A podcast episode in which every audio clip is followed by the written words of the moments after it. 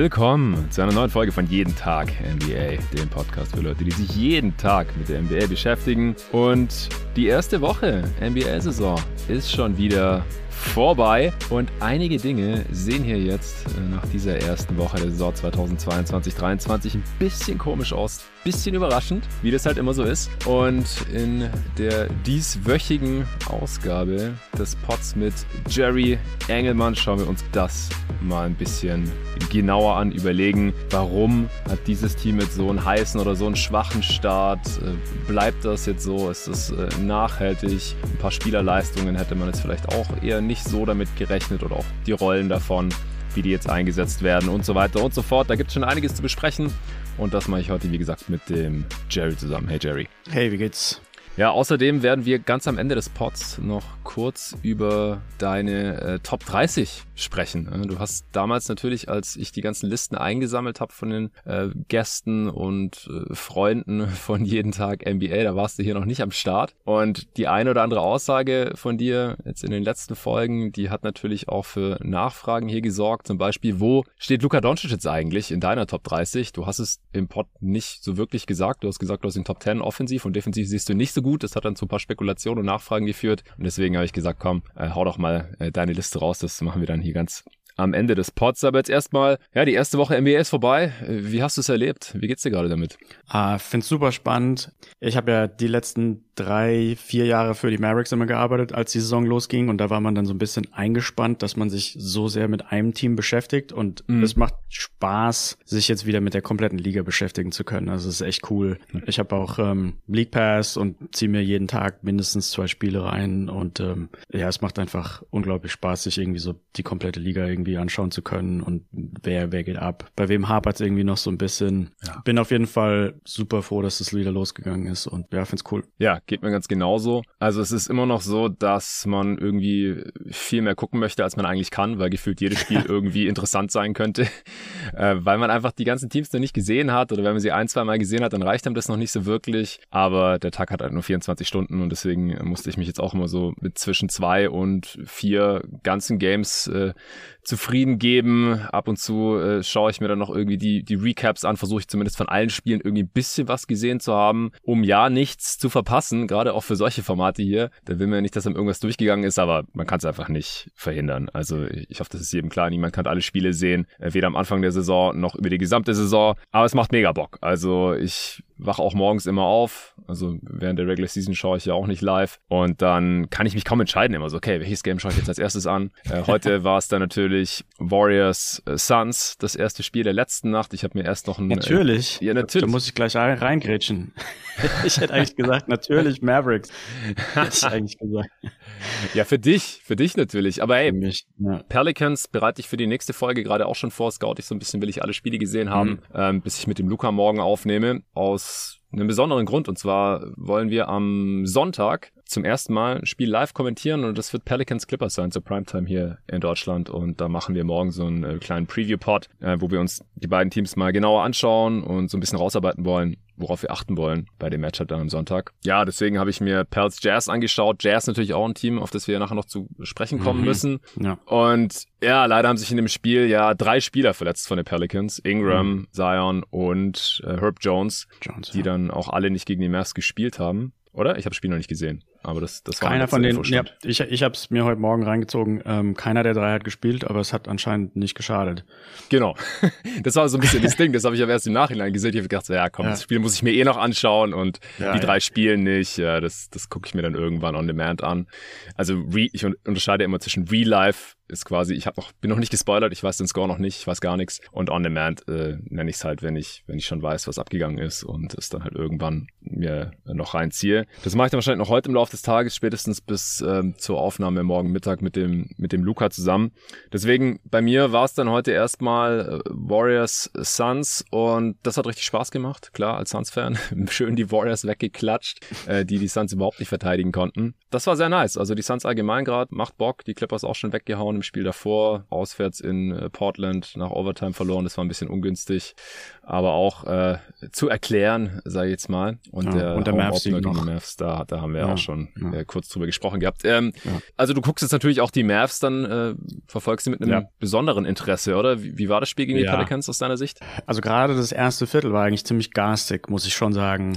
Und ich, ich mache mir da auch ein bisschen Sorgen über die zukünftige Aufstellung und wie es insgesamt weitergeht. Also die Mavs sind zum Beispiel sind auch also, oder mehrere Mavs sind auf meiner Liste der Überraschungen, einer positiv, einer negativ. Vielleicht mal das Positive hinweg ist äh, vorweg ist, dass äh, Christian Wood sieht einfach super aus. Also der passt da so gut rein. Zusammenspielen mit Luka Doncic funktioniert super wunderbar, dass er eben den Floor stretchen kann, dass er so ein, so ein ähm, Stretch Big ist und halt Mhm. die Dreier auch trifft. Alles klasse. Wo ich mir Sorgen mache, ist die Defense von JaVale McGee. Also die sah in dem Spiel echt richtig grottenschlecht aus. Und es, bei McGee ist ja so ein bisschen die, der Karriereverlauf, dass er in die Liga kam und so ein bisschen sehr häufig bei Shaqtin' the Fool quasi eine Rolle gespielt hat Ja. Mit vielen ähm, boneheaded Plays, also so, ein- so ein bisschen Dummheiten auf dem Feld. Das hat sich dann über die Jahre eigentlich, glaubte ich, ziemlich gebessert gehabt, aber in, gerade in dem ersten Viertel gegen die Pelicans sah es so aus, als wäre er wieder so ein bisschen der Alte. Also da wird dann wirklich bei jedem Pumpfake in die Luft gesprungen, auch wenn es irgendwie so ein schlechter Midranger gewesen wäre.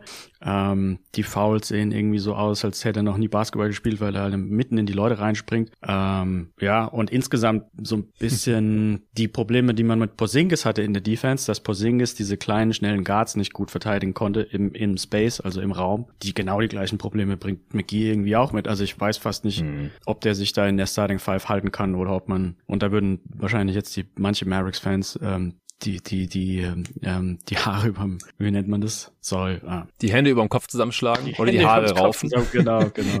da würden manche Mavericks-Fans, glaube ich, die Hände über dem Kopf zusammenschlagen, ähm, dass man Dwight Powell vielleicht zurückbringt. Weil Powell, er bringt offensiv ein bisschen weniger, weil er einfach nicht so gut ist für die LA Hoops und ähm, wahrscheinlich auch ein paar weniger Offensiv-Rebounds holt, würde ich mir, denke ich mal. Aber in der Defense ist einfach so ein bisschen, Powell ist natürlich auch viel kleiner, aber er ist einfach ein bisschen schlauerer Verteidiger und ein bisschen energetischer Verteidiger und ich könnte mir vorstellen, dass man dahin zurückkommen muss. Ja. Das ist tough. Ja, also, Ja. hey, man hat's McGee halt versprochen, dass er startet. Ja, deswegen startet er jetzt.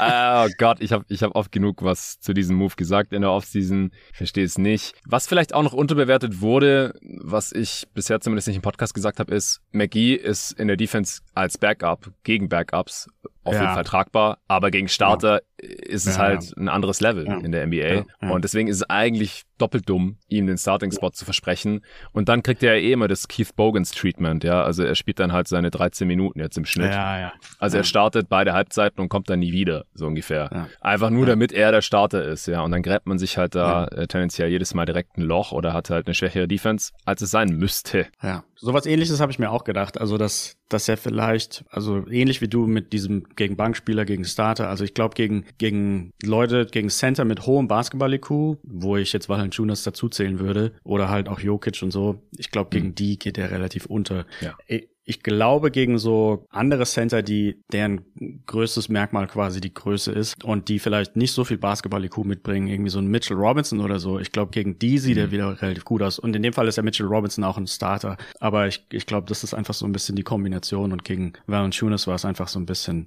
eklig. Ja, also man könnte jetzt natürlich auch an Kids Stelle hergehen und sagen, wir machen das Matchup abhängig, wer hier startet. Und dann gegen die Ja. Mitch Robinsons dieser Welt startet halt McGee. Und äh, gegen andere Spielertypen, die ihn mit sieben Pumpfakes Ja. aus dem Weg räumen, äh, da startet er dann halt lieber nicht und spielt Ja. seine 13 Minuten, weil mehr spielt er ja sowieso nicht, höchstwahrscheinlich. Oder ich habe halt so mit 18 Minuten oder sowas gerechnet, bei dem Gehalt auch. Ja, aber das, das ist ja auch schwer vermittelbar offensichtlich. Also es gibt ja wenige Ja. Coaches, die jetzt wirklich Matchup-abhängig immer ihre Starting-Five Ja. verändern. Ja, ja. Wir sind hier schon mittendrin, aber bevor es gleich losgeht, äh, gibt es einen kurzen Hinweis. Es ist keine Werbung, es ist äh, eine Supporterfolge, da gibt es keinen Sponsor. Aber in eigener Sache. Ich weiß nicht, wie viele von euch Zuhörern, äh, euch Supportern jetzt schon die letzte Supporterfolge vom letzten Freitag vom Luca und mir gehört haben. Aber es schadet sicher nicht, hier nochmal auf den ersten jeden Tag NBA Live Podcast äh, hinzuweisen. Es ist auch nicht nur ein Podcast, also da nehmen wir nicht auf, so wie jetzt gerade zum Beispiel, nur dass wir irgendwie nebeneinander auf der Bühne sitzen, sondern es gibt eine richtige Show. Also wir können auch nicht verraten, was genau, aber es wird verschiedene Formate und Elemente geben da auf der Bühne und da werden viele bekannte Stimmen von jeden Tag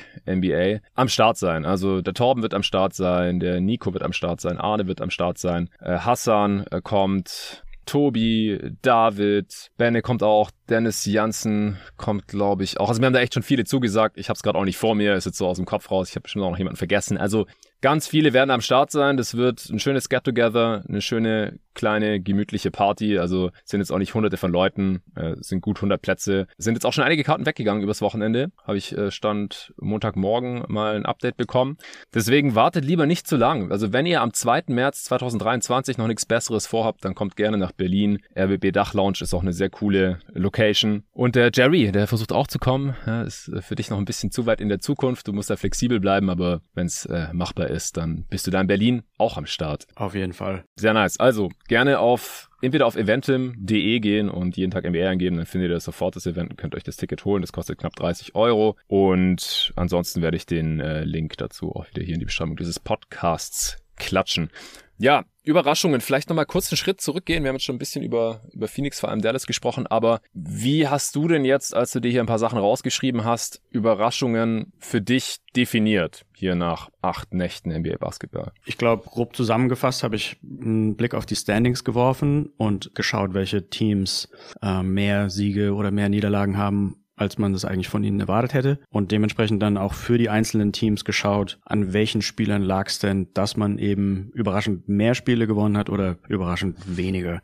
Mhm. Muss dazu sagen, äh, mit dem Qualifier ähm, dass es jetzt keine Vorhersagen sind, dass es mit den ganzen Teams so weitergeht, sondern mehr einfach so eine rückblickende Zusammenfassung. Also bei vielen Teams liegt es zum Beispiel daran, dass sie vielleicht eine schlechte Dreierquote insgesamt als Team gerade aufweisen mhm. und das, da weiß man ja, dass es sich so ein bisschen mit der Zeit meistens einrenkt. Ja. Äh, wobei da gibt es auch ein Team, wo man auch hinter den Satz vielleicht ein Fragezeichen setzen muss. Da kommen wir wahrscheinlich bald zu. Aber ja, im Normalfall, also am Anfang, gerade am Anfang wird ja viel durch die eigene Dreierquote, auch die gegnerische Dreierquote, da sind ja ziemlich hohe Fluktuationen immer in alle möglichen Richtungen. Ähm, ja, aber ich ja. auf jeden Fall so ein bisschen, welche Spieler sind in den Metriken im Moment weit oben, die man da niemals gesehen hätte oder eben weit unten oder ähm, andere Spieler, von denen man sonst irgendwie erwartet hätte, dass sie von Verletzungen zurückkommen. Hat es geklappt bei denen oder gar nicht? Also ich denke auch, mich überrascht in der ersten Woche eigentlich nicht so, mich kann da fast nichts überraschen, sage ich jetzt einfach mal, weil man einfach über die Jahre okay. gelernt hat, es hat überhaupt nichts zu bedeuten eigentlich, ob ein Team 3-0 ja. oder 0-3 startet. Am Anfang sieht's halt komisch aus, weil dann da halt steht, noch keine Niederlage oder noch kein Sieg. Aber wenn ein Team irgendwann mitten in der Saison die Spiele 42 bis 45 in Folge verliert, dann juckt es normalerweise keine Sau oder auch gewinnt. Ich erinnere an die Houston Rockets, was haben die letztes Jahr gewonnen? Sieben in Folge oder so? Und am mhm, Ende hatten die ja. 22 Siege. Also mhm. wenn die 7-0 gestartet hätten, dann wären wahrscheinlich alle ausgerastet vor einem Jahr in jedem Podcast. Und äh, im Endeffekt, ja, war es trotzdem halt keine gute Saison, was die Bilanz angeht. Natürlich, was die Lottery-Odds angeht, dann schon. Und so ist es jetzt halt gerade auch ein bisschen, äh, nachdem die Utah Jazz zum Beispiel 3-0 gestartet sind und dann nur Back-to-Back -back, äh, in Houston relativ knapp auch noch verloren haben. Das Spiel habe ich mir auch angeschaut. Oder die Spurs, die jetzt gerade 3-1 stehen. Ja, sieht jetzt halt komisch aus. Also für mich ist es eher so ein bisschen, was sieht gerade komisch aus und ja, kann das ansatzweise so bleiben über die restlichen 80, 78, 79 Spiele. Also es gibt halt echt Teams, die erst zwei Spiele haben. Milwaukee zum ja, Beispiel. Ja. Die andere Frage ist so ein bisschen, dass man ja immer die, die Vegas, von Vegas geschätzten Siege hat für jedes Team sozusagen. Also mhm. bei den Spurs waren es, glaube ich, 23 oder irgendwie sowas. Ja. Aber ich persönlich irgendwie gedacht habe, die gewinnen wahrscheinlich mehr. Das heißt, ich glaube, aus dem Auge von Vegas ist es irgendwie so überraschend, dass sie 3 zu 1 sind. Aber, aber aus meiner Sicht vielleicht gar nicht so sehr. So, so viele so Teams gibt es relativ viele bei mir, wo ich sagen würde, ah, ich habe so ein in Anführungsstrichen ein bisschen vorhergesehen, ohne mir jetzt extrem auf die Schulter klopfen zu wollen. Es geht okay. natürlich auch genau in die andere Richtung mit anderen Teams. Ähm, aber auf jeden Fall, also gerade bei den Spurs habe ich irgendwie gedacht, dass sie wahrscheinlich besser sind als das, was Vegas da. Also es war ja wirklich extrem niedrig, was da angesetzt wurde. Ich weiß es nicht mehr genau, ob es ja, 23 oder 27 waren oder nee, so. Nee, nee, es war, war im niedrigen 20er-Bereich, 22, 23, ja. sowas auf jeden Fall. Ja, schade, dass du es nicht mehr in den, in den Beste Wetten Podcast reingeschafft hast. Da hätten wir noch ein bisschen drüber sprechen können, weil du kannst natürlich viel erzählen. Ne? Nee, du hast ja auch das Spiel im, im Supporter-Discord organisiert. Also da müssten deine eigenen, ja. äh, zumindest die Over-Unders ja auch drin sein. Jetzt die genaue Siegzahl, da äh, muss ich dir halt einfach glauben. Ähm, was hattest du denn gedacht bei den Spurs, wo die so ungefähr landen, wenn du da ein klares Over gesehen hast? Also ohne das jetzt ewig in die Länge ziehen zu wollen gleich, weil äh, ich glaube, alles wird so ein bisschen verkompliziert mit den Teams, die in Anführungsstrichen tanken sollten diese Saison durch den Wembayana-Hype. Also ich glaube, wenn Wembayana nicht gewesen wäre, dann, dann hätte ich die Spurs wahrscheinlich im niedrigen 30er-Bereich angesiedelt. Wembayana hat dann alles irgendwie so ein bisschen verkompliziert, weil der Hype dann doch so groß war und man gedacht hat, okay, das kann schon, kann ich mir schon vorstellen, dass gerade dieses Jahr dann ein paar Teams beim Tanking nochmal so ein bisschen auf die Tube drücken, wobei dann ja Adam Silver gerade vor ein paar Tagen irgendwie gesagt hat, dass da ein extrem großes Auge drauf geworfen wird, wer da jetzt absichtlich ständig versucht zu tanken.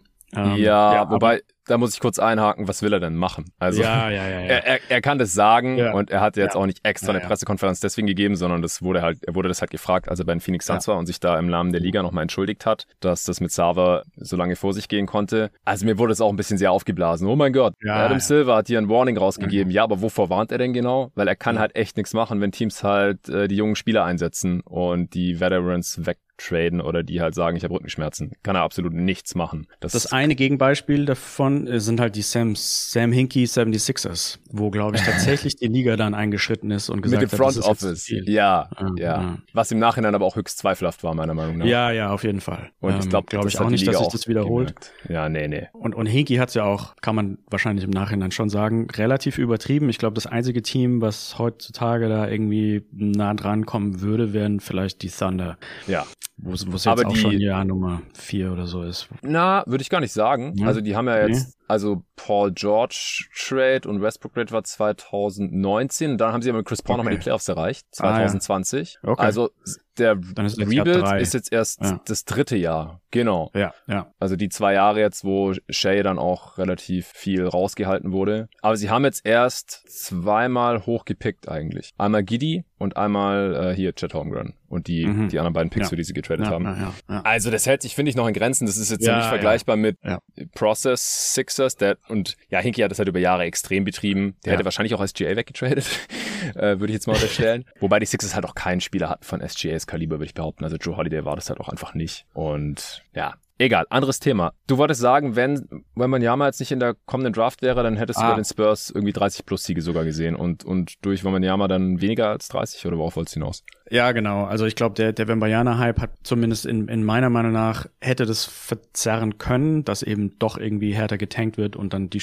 die Teams so ein bisschen mehr Spiele verlieren, als man in einer, in der durchschnittlichen Draft-Season vielleicht annehmen würde. Ja. Aber ich fand den Kader von den Spurs, also einfach nur so auf dem Papier, im Vakuum, fand ich ihn auf jeden Fall stark genug für so niedrige 30. Also um da eine Sache, die habe ich irgendwann auch die Woche auf ähm, Twitter gepostet, also der Jakob Pöltl sieht in den Zahlen ja schon seit Jahren immer gut aus mhm. und ich habe mir das Philadelphia-Spiel angeschaut. Da hat er in, ich glaube, es waren weniger als drei Minuten, hat er, glaube ich, drei oder vier Offensivrebounds geholt. Davon waren dann zwei Putbacks dabei und hat noch irgendwie sonst einen Offensivfoul gezogen und noch irgendwelche anderen Sachen reingemacht. Und das war zum Großteil gegen Embiid.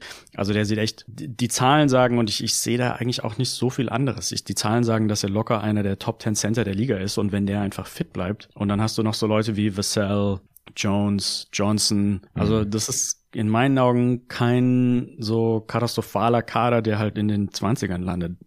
Nee, nee, genau. Also wenn das ja. Team so zusammenbleibt, dann glaube ich auch, dass die overgehen. Ich würde halt vom Spurs-Management erwarten, dass die eigentlich wissen, was die Stunde geschlagen hat. Äh, das, das hat sich ja jetzt die letzten Jahre dann auch immer weiter verstärkt. In der Murray-Trade hat jetzt eigentlich endgültig eingeläutet. Ich weiß auch nicht, ob die Pöltl vielleicht noch wegtraden. Spätestens dann ist die Defense eigentlich im Eimer. Mhm. Aber bisher ist halt auch die Offense viel besser, als ich gedacht hätte, als auch Tobi gedacht hätte. In der Preview sind wir so von der ungefähr schlechtesten Offense der Liga ausgegangen.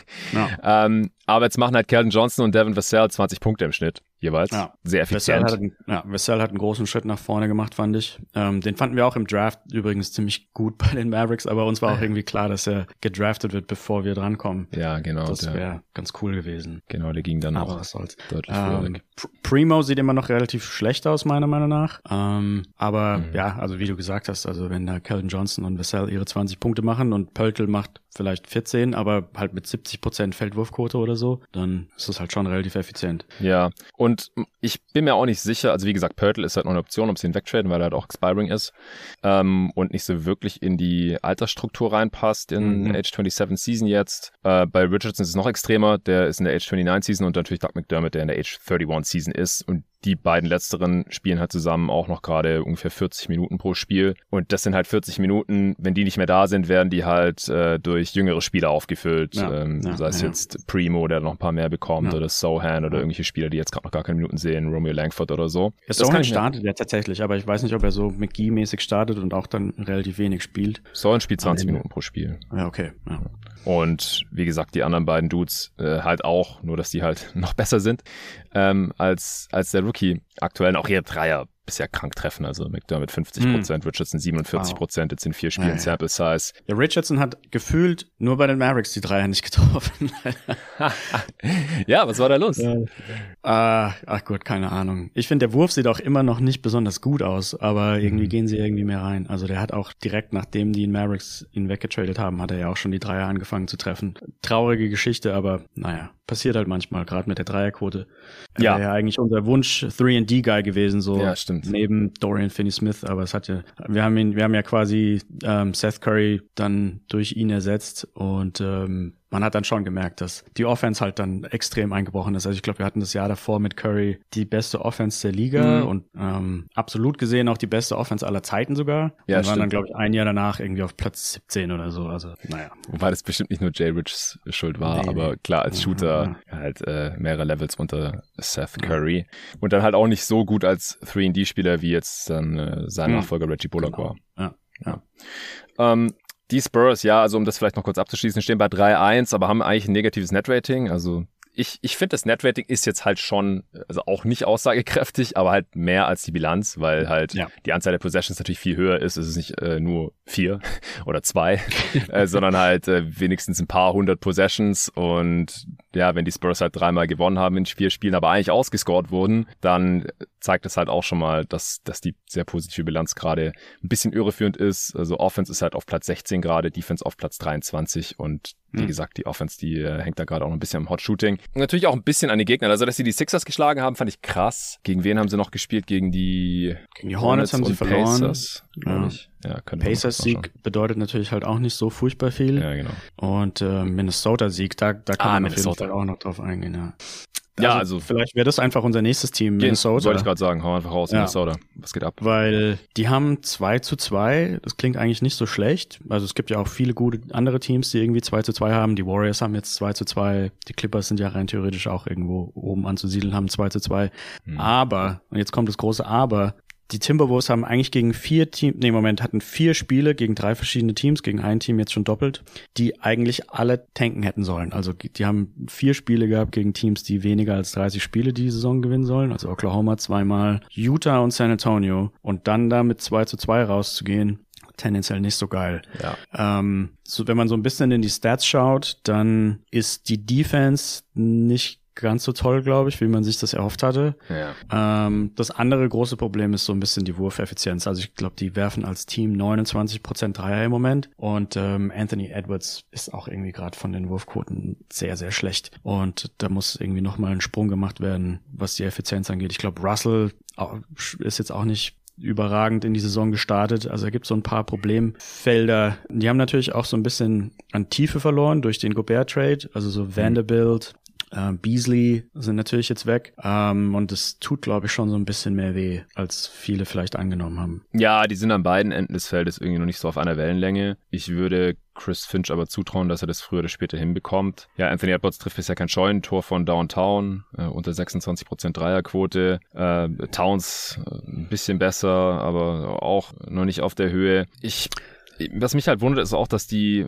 dass die Defense gut ist, nominell auf Platz 11. Sie forcieren halt gar keine Turnover mehr jetzt, nachdem sie halt auch mit Gobert oh, wow. das Scheme verändert ja. haben. Letzte Saison waren sie da immer ja. ganz oben mit dabei. Da haben ja. sie ja immer so viel Druck ausgeübt. Bei den Screens sind da viel rumrotiert, viele Deflections, viele Steals. Das äh, ist mit Gobert jetzt so nicht mehr nötig eigentlich, aber das ist auf jeden Fall eine große Veränderung. Und also mir gefallen da auch die, die Vibes bisher nicht so.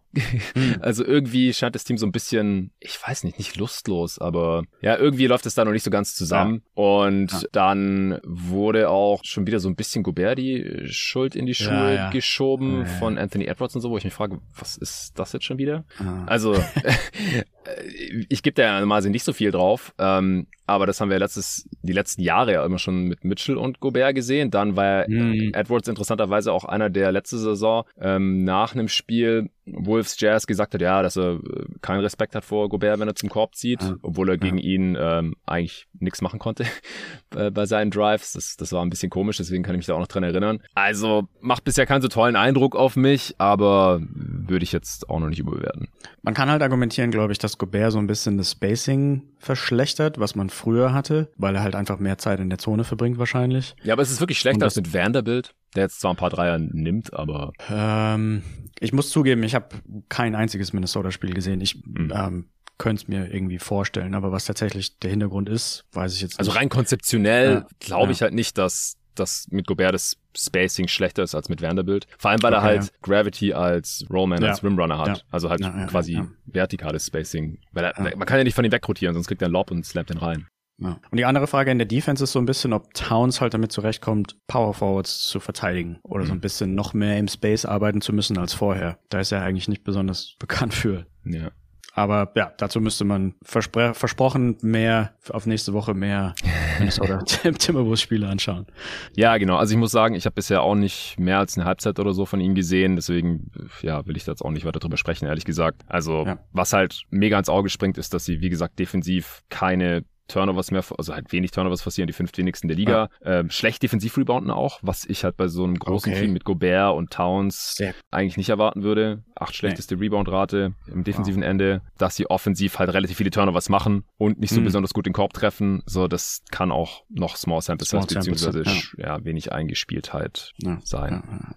Ja. Wollen wir mal weitermachen? Sollen wir ja. mal zum Jazz jetzt kommen, oder? Genau, ich hätte hätt auch gesagt, das Team, was irgendwie so am besten reinpasst, vielleicht sogar schon so Parallelen zu den Spurs aufweist und ja, ja auch mit den Minnesota eine Verbindung hat, sind die genau. Jazz, genau. die jetzt bei 3 zu 1 stehen. Mhm. Ähnlich wie bei den Spurs. Also da sehe ich so ein bisschen die Parallele, dass, dass Vegas auch gesagt hat, die gewinnen 24 ja. oder irgendwie sowas um den Dreh. Und ich gedacht habe, ich habe einen Blick auf den Kader geworfen und habe gedacht, Conley mag ich, weil bei den Impact Metrics schon immer ziemlich weit oben. Also gab dann so ein paar Jahre, ich glaube gerade sein erstes Jazzjahr, wo er dann mal relativ schlecht da drin war. Und er wird ja natürlich auch älter, aber insgesamt trotzdem jemand, der meistens solide sein Ding macht. Ähm, Beasley jemand, der halt auch nicht irgendwie so den Fuß vom Gas nehmen kann. Vanderbilt auch so ein Energy-Spieler. Markinen habe ich jetzt auch irgendwie nicht so schlecht eingeschätzt, wie zum Beispiel Chris Werner von The Ringer, der irgendwie gesagt hat, er schaut kein einziges Jazzspiel, weil er keine Lust hat, sich Laurie Markinen anzuschauen. Okay. Mich auch gewundert. Ähm, Olenek war auch ein Spieler, den ich für die Mavericks manchmal in Erwägung gezogen hatte, weil wir ja viel nach Stretch Bigs geschaut hatten. Mhm. Und also der Kader auf dem Papier, da muss man ja auch sagen, das Tanking geht eigentlich ja fast immer nur vom Management aus und nie von den, oder sehr selten von den Trainern und so gut wie nie von den Spielern. Ja, ja. Da muss irgendwie noch vom Management eingeschritten werden, glaube ich, um das Team tatsächlich dazu zu bringen, dass sie einen guten Pick bekommen, weil wenn der Kader so bleibt, dann gewinnen die auf jeden Fall gegen die Oklahomas etc. dieser Liga und haben ja auch schon bessere Siege dieses Jahr hingelegt. Bin jetzt über das 3 zu 1 nicht furchtbar überrascht. Also ja, in der Tabelle sieht es natürlich extrem komisch aus, aber wie gesagt, also solange man da nichts was ändert, irgendwelche Trades, so, so Spieler wie Conley passen ja auch eigentlich überhaupt nicht in die in den Zeitplan rein, mhm. kann man auch schon argumentieren. Ne?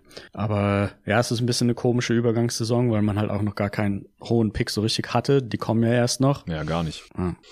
Ja, also ich, ich würde mal ein bisschen äh, den Case dagegen machen, dass die Jazz overgehen. Also, dass die jetzt am Anfang besser aussehen, das wundert mich gar nicht, weil die werden halt noch spielen. Ja, das hatte ja. ich eigentlich auch so antizipiert in der Preview. Ja, die werden ein bisschen geshowcased und vor allem offensiv wundert mich nicht, dass es funktioniert, weil die können halt Five-Out spielen, die haben ja. Veterans, die wissen, was sie tun. Ähm, da komme ich gleich noch ein bisschen drauf zurück. Jetzt erstmal kurz zu dem, wo sie gerade stehen. Sie haben halt drei Siege, zwei davon waren noch Verlängerung. Also sie könnten locker ja. bei 1-3 stehen und dann würde wahrscheinlich ja. niemand hier was sagen. Klar, nach der ersten Nacht hast du letzte Woche schon bei unserem Pod das so kurz angeschnitten, ah ja, die Nuggets haben ja gegen die Jazz verloren. Ähm, das war natürlich krass, ja. Also 123 zu 102 in Denver im Opening Game. Das war heftig. Aber dann haben sie gegen die Wolves in Minnesota eine Overtime gebraucht. 132, 126. Und dann gegen die Pelicans auch 122, 121 mit einem Punkt nach Verlängerung gewonnen, nachdem Zion und Ingram sich verletzt hatten. Also gerade das Spiel. Aber, aber also, da muss man dazu sagen, dass die Pelicans sonst alle Spiele gewonnen haben. Das ist ja auch relativ interessant. Also, dass man Ja. überhaupt mit den Pelicans da auf einem Level mitspielt, ist in dem, würde ich in dem Fall schon als interessant ansehen. Ja, ja, safe. Also, wie gesagt, man muss ja gegen diese Teams auch erstmal gewinnen. Gar Ja, keine Frage. ja. Aber es hätte halt, ohne dass jetzt hier sich großartig was verändert, eine Possession hin oder her, hätten die schon bei Ja. 1-3 stehen können. Und gegen die Rockets, dass man gegen die verliert, ähm, das würde ich jetzt sogar eher ein bisschen darauf schieben, dass sie halt Back-to-Back und auswärts waren. Äh, das war eine Sechs-Punkte-Niederlage und die Rockets sahen jetzt nicht wirklich besser aus als die Jazz. Ja, eine Sache, die man vielleicht argumentieren könnte, ich glaube, die gilt auch für die Suns relativ häufig. Man sagt ja, dass diese Overtime-Wins, dass da ziemlich viel Zufall natürlich mit dabei ist. Das stimmt ja auch. Aber ich glaube, es ist so eine kleine Tendenz da, dass die älteren Teams ein bisschen öfter diese in Anführungsstrichen Zufallsspiele dann gewinnen. Also bei den Suns hat man das ja extrem gemerkt in den letzten Jahren, dass sie ganz viele von diesen ganz knappen Spielen immer dann in der Crunch-Time irgendwie so rumgerissen haben, weil Chris Paul dann halt angefangen hat, seine Midrange-Zweier halt alle zu treffen. Und ich könnte mir vorstellen, dass so ein bisschen was davon vielleicht auch drinsteckt in dem Sieg gegen Minnesota jetzt zum Beispiel. Vielleicht nicht unbedingt in dem ein Punkt Overtime-Sieg gegen New Orleans, aber in dem sechs Punkte Overtime-Sieg gegen Minnesota. Also da ich, wenn man mir jetzt die Frage stellen würde, hätte ich lieber Mike Conley in der Crunch-Time oder D'Angelo Russell, dann nehme ich auf jeden Fall lieber Mike Conley. Ja, ja, ja. Also kann ich, kann ich unterschreiben. Ich finde, dass Conley auch, obwohl er echt keine geilen Wurfquoten hat, bisschen besser aussieht als in der Serie gegen die Mavs noch. Klar, das waren noch Playoffs, aber da fand ich ihn schon extrem alt und lahm irgendwie. Ähm, hast du ja natürlich auch dir alles angeschaut damals. Ähm, jetzt bisher, seine Quoten sind echt mies. Ich bin ein bisschen schockiert, wo ich mir gerade anschaue. er macht knapp 10 Punkte pro Spiel, aber halt 8,5 Assists bei sehr wenig Turnovers. Äh, Lauri Markkanen ist auch so ein bisschen der Mann der Stunde mit über 20 Punkten pro Spiel, 8 Rebounds, 3 Assists, trifft seine Dreier bisher aber eigentlich echt schlecht mit 24 Prozent, also da ist auch noch Luft nach oben. Es ist nicht so, dass die hier die Lichter ausschießen, die, die Jazz, also als Team schon, vor allem Olinik, 79 Prozent Dreierquote, wow. Also ja, diese Quoten, die sind halt echt noch wild. Ja, 11 ja. von 14 ist es halt jetzt nach vier Ja, Spielen. Auf Ja. jeden Fall. Ähm, aber ich finde halt, also Will Hardy, ja, Rookie Head Coach, ich finde, dass der äh, gerade offensiv da einen sehr guten Job macht und defensiv offensichtlich auch, weil mit dem Spielermaterial hätte man jetzt nicht erwartet, dass man eine äh, durchschnittliche Defense hat oder sowas. Aber ich finde, in der Offense sieht man sehr viele Sets, die halt den Stärken dieser Spieler total zugutekommen. Gerade auch Olinik, der dient da so ein bisschen als Playmaking-Hub, ähm, der läuft auch mal ein Pick and Roll. Wow. Ja. Walker Kessler wird da als Rookie Backup Center schon ganz gut eingebunden, Mhm. der übrigens aussieht wie der kleine Bruder von Will Hardy. Ähm, Jordan Clarkson ist halt so der On-Ball-Creator-Scorer, weil Mike Conley halt nur ein On-Ball-Playmaker ist und halt, wie gesagt, als Scorer eigentlich nicht mehr so gefährlich. Vanderbilt passt da defensiv dann sehr gut rein. Also man hat jetzt irgendwie so Ja. eine unkonventionelle Starting-Frontline mit Markkanen, Olenek und Vanderbilt, wo man sich so fragt, okay, wer spielt da eigentlich welche Position? Aber es ist irgendwie Ja. irrelevant, weil die Skillsets von diesen drei Dudes so gut zusammenpassen und sich gegenseitig so ergänzen. Da ist halt genug Playmaking äh, und Passing dabei, da ist genug Shooting dabei und halt gerade noch so irgendwie genug Defense. Ähm, auch Olenek ist ja ein intelligenter Verteidiger, er hat halt eine negative Wingspan, also der ist halt oft da und kann dann den Wurf aber halt nicht mehr so wirklich, ähm, also hat keine Chance, den zu blocken und kann den manchmal halt auch nicht mehr wirklich verändern, aber er ist halt irgendwie da, zieht manchmal einen Charge. Also lang halt Conley, der 35 ist, Clarkson, der 30 ist, Olenek, der 31 ist und auch Rudy Gay, den ich Hm. fast jedes Mal vergesse, wenn ich über die Jazz spreche, aber der ist auch noch da mit 36, spielt 17 Minuten pro Spiel, trifft bisher auch seine Dreier und alles und ist, ist halt einfach auch ein Veteran, ja, der, der ist halt tendenziell, selbst ein Rudy Gay halt als Backup dann halt noch eher ein Plusspieler als irgendein junger Spieler, der jetzt hier keine Spielzeit bekommt, wie, was ich, Akbaji zum Beispiel. Ja, der ist Rookie, der, was war der, 14. Pick? Und der sieht gar keine Einsatzzeit bisher. Obwohl der auch 22 ist. Oder Nikhil Alexander Walker, den man eigentlich mal noch ausprobieren sollte, denke ich mal. Ähm, der ist 24, der sieht auch keine Einsatzzeit. Auch von Tekio wo ich mir eigentlich sicher war, dass der in diesem Team die Rotation knacken wird. Der hat jetzt nur gegen die Rockets mal ein bisschen gespielt in der Crunch-Time, weil man da ein paar Dreier hätte brauchen können. Also die, die spielen alle bisher gar nicht. Es spielen halt echt nur die ganzen Vets. Unter 30 oder sagen wir mal unter 25 ist eigentlich nur Colin Sexton, der 24 ist in der Rotation und hat Walker Kessler, der Rookie Backup Center, weil sie da sonst niemanden haben gerade und der seinen Job halt auch okay macht. Die, die, ja, also dass Akbaji nicht spielt, das wirft ja schon so ein bisschen die Frage auf, ob die, ob da entweder die, die Trainer oder der Head Coach mit dem Management überhaupt nicht auf einer Linie ist oder ob das Management auch schon irgendwie gesagt hat, wir wollen gar nicht unbedingt tanken, mach einfach, was du willst. Ich kann mir vorstellen, dass sie irgendwie so ein bisschen Westen lohnt sie riechen. Die Lakers sehen ja relativ schwach aus zum Beispiel, dass man irgendwie sagt, wäre doch irgendwie mal ganz lustig, trotzdem den neunten Platz zu erreichen und dann irgendwie vielleicht übers Play-In vielleicht noch die Playoffs zu erreichen, weil völlig unmöglich würde ich das im Westen, glaube ich, gar nicht ansehen. Ja, wenn man es unbedingt drauf anlegen würde, dann ist man vielleicht sogar besser als die Kings. Sorry, Sacramento, ja. aber es, es sieht halt echt so aus. Ich glaube nach wie vor nicht dran. Also ich glaube einfach nicht, dass Danny Ainge geholt wurde, um Gobert und alle anderen Starter außer Conley wegzutraden und dann will man aber das Play-in angreifen mit dem, was man da zurückbekommen hat, auch wenn es gerade ganz gut zusammenpasst. Ich sehe das einfach nicht. Und dann noch in der Womanyama Draft. Also zum einen, du hast ja vorhin selber schon gesagt, Coaches tanken nicht, vor allem nicht in der ersten Woche der Saison. Ich glaube, das ist einfach hier gerade das Ding. Der will jetzt hier natürlich in seinen ersten Spielen auch zeigen, was er, was er kann als Head Coach. Soll sowieso die Veterans showcasen. Mhm. Also da wird jetzt bestimmt Danny Ainge nicht anrufen und sagen, hey, was ist los mit dir? Wieso spielt unser Rookie nicht? Ja. Sondern das wird jetzt erstmal so laufen gelassen. Und es gibt auch, das habe ich in der, in der letzten Folge, die jetzt heute Nacht noch erschienen ist, auch schon angesprochen. Es gibt halt gerade noch so viele unfertige Teams in dieser Liga, dass die Jazz diese Spieler bestimmt losbekommen können. Das weiß auch Danny Ainge und deswegen will man es halt zeigen, wie toll die sind und dann tradet man vielleicht nicht alle von denen, aber halt ein Teil von denen und dann müssen halt die jungen Spieler, die jetzt gar keine Spielzeit sehen bisher, äh, diese Minuten auffüllen. Dann wird man automatisch schlechter. Ich würde mir da keine Sorgen machen. Wie gesagt, die Rockets haben letztes auch mal sieben in Folge gewonnen und haben am Ende noch einen hohen Pick gehabt. Das wird bei den Jazz auch so sein. Also da bin ich echt jetzt vom Gegenteil überzeugt, wenn, wenn wir hier, keine Ahnung, in zwei Monaten immer noch da mhm. sitzen und denken, ey, wann fangen die Jazz eigentlich das Verlieren an? Die haben hier bisher, keine Ahnung, 50 Prozent ihrer Spiele gewonnen. Langsam wird es schwierig mit einem Top-Pick. Also vorher glaube ich da irgendwie einfach nicht dran. Um den Teufel in Anführungsstrichen an die Wand zu malen, je nachdem, was deren Priorität ist. Aber was natürlich halt vorkommen kann, ist, dass die meisten Teams so früh in der Saison nicht wirklich trade-willig sind. Und wenn man jetzt tatsächlich bis Dezember mit dem Kader so weiterspielt, dass man dann halt wirklich schon, sag ich mal, bei 16 zu 16 ist oder sowas in der Richtung und dann halt wirklich quasi in Anführungsstrichen schon zu spät ist, weil halt Oklahoma 3 zu 22 hat oder so und, und die Rockets vielleicht genauso. Die, die Trades, die finden ja eigentlich fast immer nur oder hauptsächlich um die Trade Deadline statt, muss man auch dazu sagen. Und mhm. dass, dass so ein Team, dass ein anderes Team, was quasi mit Utah traden könnte, so früh Panik bekommt, passiert eigentlich relativ selten. Aber ich glaube, das ist diese Saison aus besagten Gründen, dass es halt, dass aus meiner Sicht halt viele Teams unfertig aussehen und eigentlich traden wollen oder müssen. Die Suns mm. müssen Crowder eigentlich traden, früher oder später. Jetzt läuft's Uni gerade mm. auch ganz okay, aber das wird nicht ewig so funktionieren. Die brauchen einfach noch irgendeinen Spieler da eigentlich in der Rotation. Die Lakers werden früher oder später was machen Lakers. und so wie es da gerade läuft, auch erst, auch eher früher. Also zur Deadline früher. brauchen die Lakers ja. wahrscheinlich nichts mehr traden, ja. weil wenn es so weitergeht, dann ja. haben die halt die schlechteste Offense der Liga so ungefähr und, und dann wird es sowieso nichts mehr. Also ich glaube, das wird diese einfach ein bisschen früher passieren. Aber ansonsten gebe ich natürlich recht. Also ewig sollte das so wahrscheinlich nicht weiterlaufen. Noch eine Sache, weil wir da ja auch in unserem letzten Pod drüber gesprochen haben, zu den Jazz. Ich glaube, dass auch, um viele Spiele zu verlieren, Colin Sexton bisher zu wenig spielt. Einfach. Also, ja, on-off-Wert hm. wieder negativ. ne? ja, ja. Äh, selbst bei kleiner Sample Size bestätigt sich das hier weiter.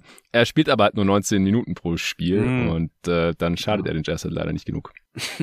Gut ausgedrückt. Okay, ähm, nächste Überraschung. Was hast du noch? Ich hätte wahrscheinlich, man könnte, glaube ich, gut übergehen zu den Lakers. Gerne. Die hatten wir ja gerade schon angesprochen. Also da kann man sich auch drüber streiten, wie überraschend das jetzt ist. Aber eigentlich hat ja auch Vegas die so ein bisschen als Playoff-Team gesehen, so ein bisschen als Play-In-Team, aber eins, was dann halt eben die Play-In-Spiele wahrscheinlich gewinnt und dann dadurch in die Playoffs kommt. Ich glaube, so 44,5 Siege wurden da ja. anberaumt und ähm, sind jetzt bei 0 zu 3 und sahen in den Spielen auch tendenziell, würde ich sagen, relativ schlecht aus. Also da, da ist auch das einzige Team, wo ich sagen würde, deren richtig katastrophale Dreierquote, ich glaube, die werfen als Team im Moment so 20 Prozent, ja. die, die wird sich natürlich mehr in Richtung Liga-Durchschnitt bewegen, aber nicht so sehr, wie ich es bei jedem anderen Team irgendwie erwarten würde. Also ich könnte, ich würde mich nicht großartig wundern, wenn die am Ende der Saison bei 30 Prozent oder so landen und das wäre halt schon auch relativ garstig. Ja. Ähm, Aber das wären halt immer noch 10 Prozent mehr. Ne? Ja.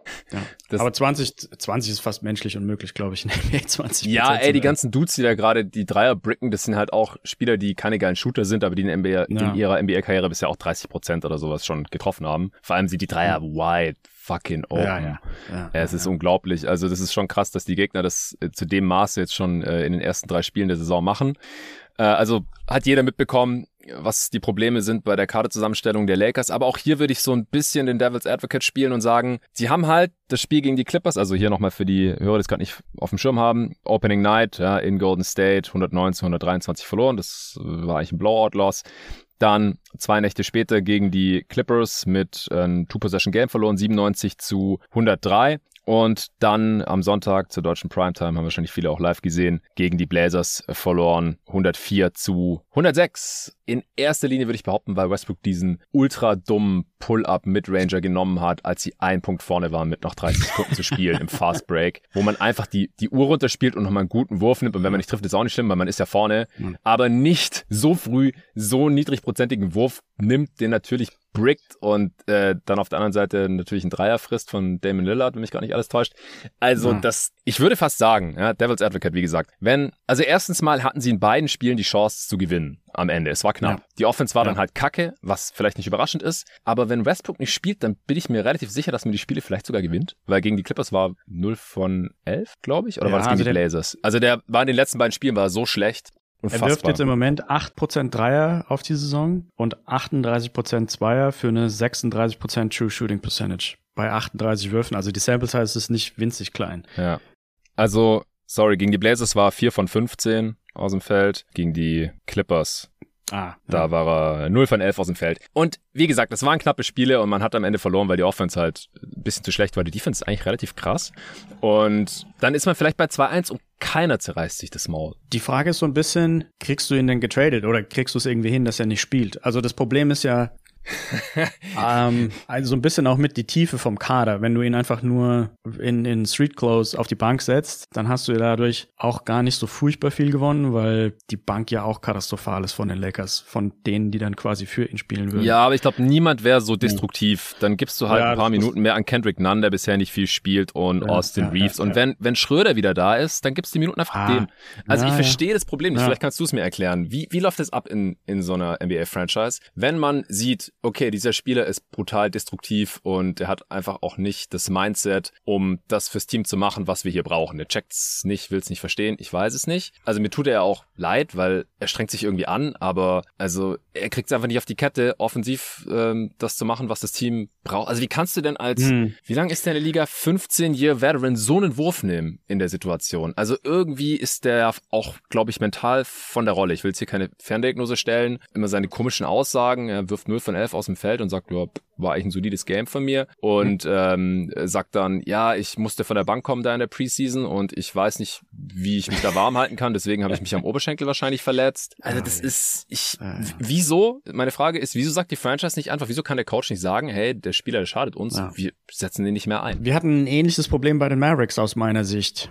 Und zwar mit Porzingis der mittlerweile bei Wizards, muss man dazu sagen, eigentlich ziemlich gut aussieht. Aber wir hatten auf mhm. jeden Fall bei den Mavericks mit ihm Phasen, wo er auch gerade irgendwie so kürzlich von der Knie-OP zurückkam oder so. Ich weiß nicht genau, woran es lag, aber wo er wirklich defensiv fast unspielbar aussah, weil er eben auch wieder im Raum irgendwie so nach einem Pick-and-Roll-Switch dann total gefressen wurde von den anderen Guards. Ja. Und im, in der Offense ständig irgendwelche Post-Ups für sich selber gecallt hat, die wir eigentlich als Team überhaupt nicht sehen wollten. Und das Problem bei solchen Situationen ist oft, dass die Spielzeit, so habe ich das jetzt irgendwie so im Nachhinein äh, interpretiert, die Spielzeit hängt einfach oft tatsächlich vom Gehalt ab. Also da werden ja. dann halt einfach, okay, wir, wir, wir zahlen dem 40 Millionen. Wenn wir den jetzt auf die Bank setzen, dann, dann gestehen wir quasi, ich glaube, das ist das andere große Problem. Wir gestehen quasi ein, dass dieser Trade-Move, den wir vor Jahren irgendwann mal gemacht haben, dass der unendlich nach hinten losgegangen ist. Und, und diese, diese Eingeständnisse, dass man extrem große Fehler gemacht hat,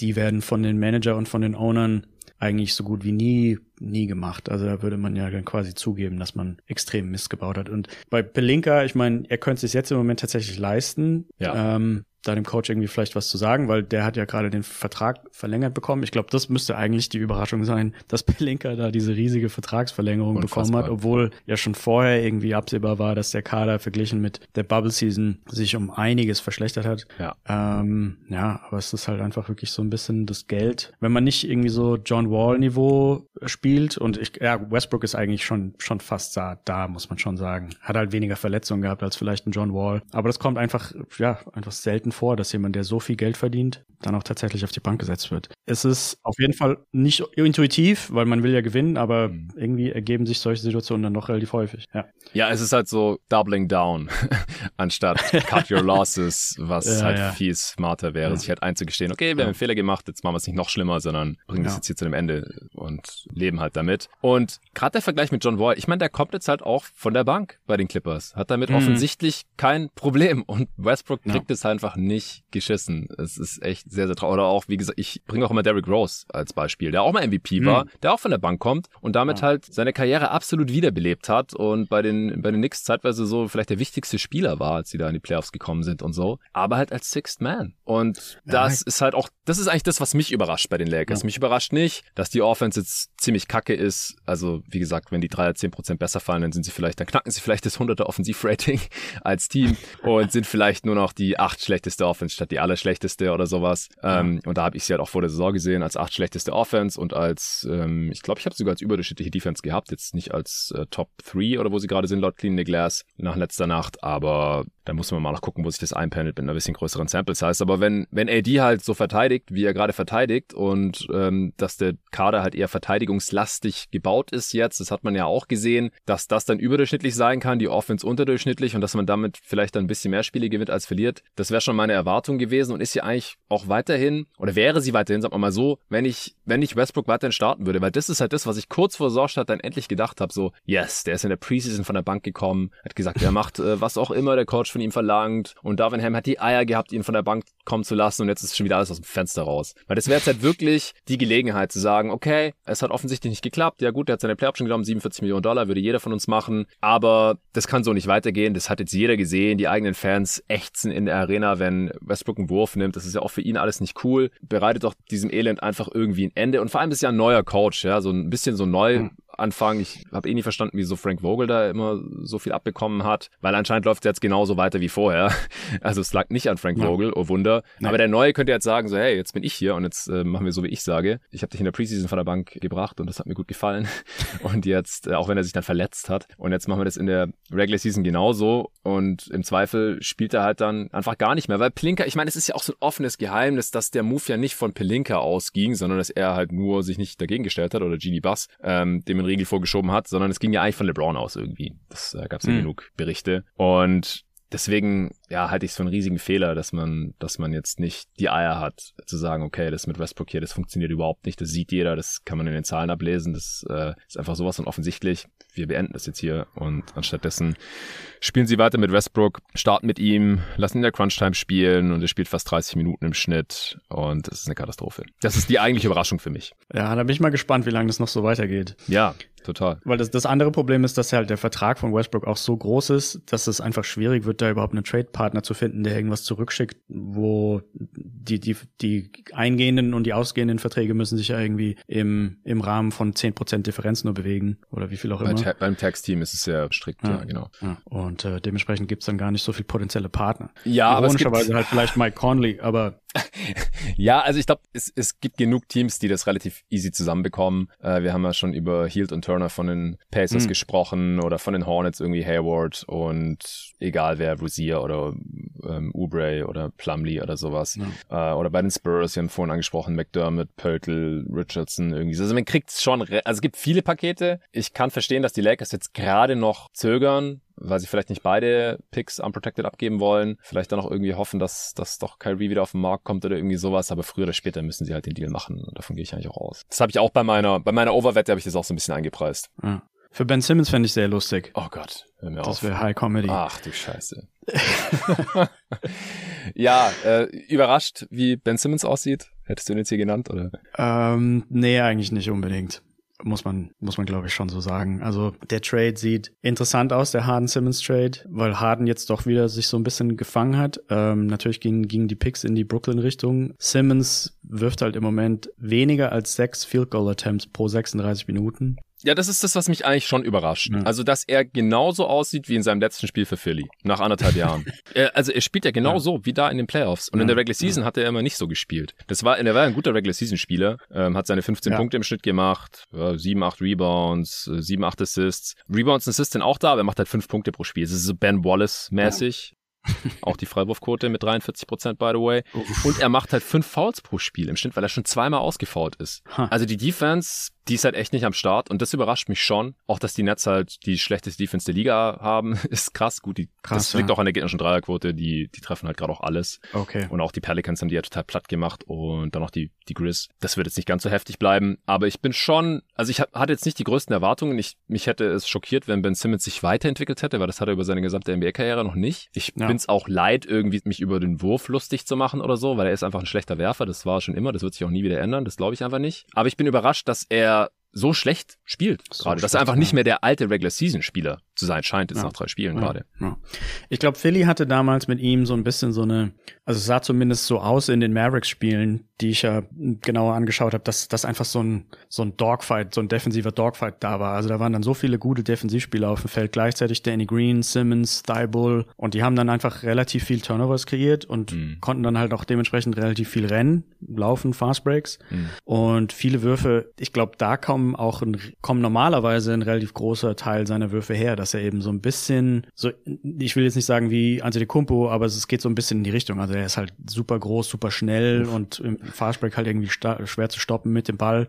Ähm, und ich glaube, ja. das müsste eigentlich so die, die Ausrichtung von dem Team sein, die ihm am besten tun würde. Also auf jeden Fall viele Turnover forcieren und dann halt immer go, go, go. Und ich weiß nicht genau, ob das bei Brooklyn wirklich so der Fall ist. Und wenn es halt im Halfcourt wird es sehr schwierig mit ihm. Ja, aber es ist trotzdem, also halt so, wie es immer in den Playoffs war, dass er im Halfcourt überhaupt nicht mehr auf den Korb schaut ja. und Angst hat, Würfe zu ja, nehmen und einfach gar nichts macht, die ganze Zeit den Ball schnell weiterpasst und Screens stellt und aus dem Weg geht irgendwie. Ja das ist schon krass. Also in den Playoffs klar, wenn die Gegner alle Gameplan und so. Ich meine, mittlerweile haben die Gegner wahrscheinlich auch keine Angst mehr vor Ben Simmons im Halfcourt, bevor es mal irgendwann bestraft und das kann er halt offensichtlich ja. einfach nicht. Zu den 76ers könnte man kommen. Ja. Die sind so ein bisschen unter den Erwartungen, kann ja. man schon sagen. Ja. sind bei 1 zu 3, muss man allerdings dazu sagen, hatten zwei extrem schwierige Spiele genau. ähm, gegen Boston. Gegen die kann man ja auf jeden Fall verlieren. Die wurden ja vor der Saison als relativ großer Favorit angesehen, was die insgesamten Siege über die Saison bedeuten. Und dann hat man, mhm. glaube ich, in Milwaukee oder gegen Milwaukee verloren mit zwei Punkten, auch nicht so tragisch. Genau. Und dann hat man der, die überraschende Niederlage war dann eben gegen die Spurs. Ah, Spurs, genau. Und was so ein bisschen bei den 76ers auffällig war, nach den ersten drei Spielen hatte, glaube ich, die Bank der 76ers die wenigsten Bankpunkte gemacht aller Bankspieler äh, aller Zeiten nach drei Spielen. Also das, das kam noch nie vor. Ich glaube, die hatten insgesamt vielleicht aus drei Spielen, ich weiß es nicht genau, es waren 15 pro Spiel oder so oder 15 insgesamt, das war auf jeden Fall sehr, sehr wenig. Also mhm. bei Thibault geht ja irgendwie gar nichts mehr auch, was so Werfen und Dreier und so angeht, so in, in Bezug auf 3D. Also der, fehlt, der spielt ja auch fast gar nicht. Komplett, spielt auch weniger, genau. Sechs Minuten ähm, hat er ähm, gespielt in der gesamten Saison ja. in vier Spielen. Ah, okay. Ähm, Melton, der, von dem ich auf jeden Fall mehr erwartet hatte, der kam ja aus Memphis in dem Danny ja. Green Trade. Ja. Ähm, sah in den ersten drei Spielen auch nicht besonders gut aus. Der hat sich dann gefangen. In dem Indiana-Spiel war das, glaube ich, ja. das letzte. Elf Punkte.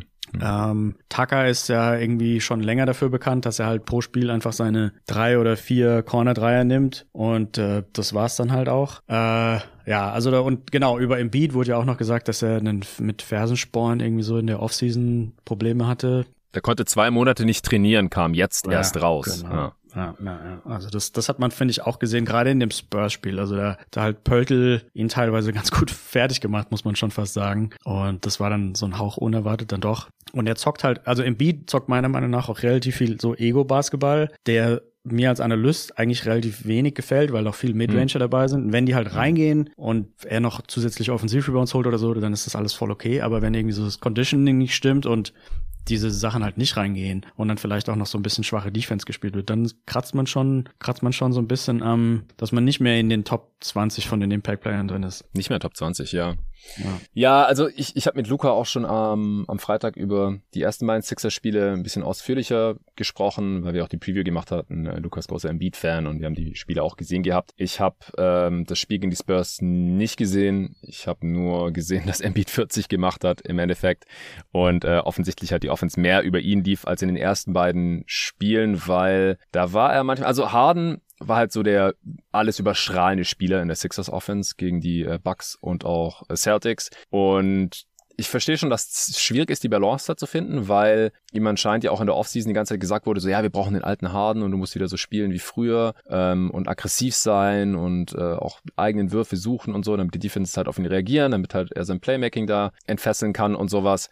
Und das hat er dann halt auch gemacht und sah auch echt ja. gut aus, muss man wirklich dazu sagen. Das Problem war, dass ähm, ja, das dass es einfach extrem hardenlastig war. Also Maxi hat weniger Touches gehabt, konnte weniger kreieren. Embiid auch, der dann auch ein bisschen, also das wusste man halt in den ersten beiden Spielen noch nicht. Hat man sich ein bisschen gefragt, was ist los mit dem? Wieso hat er keinen Bock zu verteidigen? Wieso bewegt er sich so langsam? Kotzt es ihn irgendwie an? Alles? Oder was ist los? Und jetzt ergibt es für mich auch deutlich mehr Sinn, dass mhm. er in der Offseason halt diese Verletzung hatte und zwei Monate gar nicht trainieren konnte. Der ist einfach nicht in Shape. Fertig. Ja. Also ich glaube, das ist einfach das Ding. Und ich sehe das so wie du. Also gegen, gegen die Celtics ist natürlich auch ein, vielleicht das schwerste Matchup der Liga, was das angeht. Aber diese ganzen Double- und Triple-Teams und so, das konnte er einfach nicht gut lösen. Dann auch gegen die Bucks hat er seine Probleme gehabt ein Team wie die Spurs, äh, klar, Pörtl macht da natürlich auch dann einen, einen, soliden Job, aber er kann dann halt schon relativ easy seine, seine 40 auch raushauen. Gegen so ein Team er hat seine Freiwürfe bekommen und wenn die Midranger Fadeaways dann halt auch sitzen, dann, dann sieht es natürlich immer wieder krass aus, wie diese 2,18 Meter Hühner dann halt irgendwie die Dirk Nowitzki Fadeaways da rein knallt.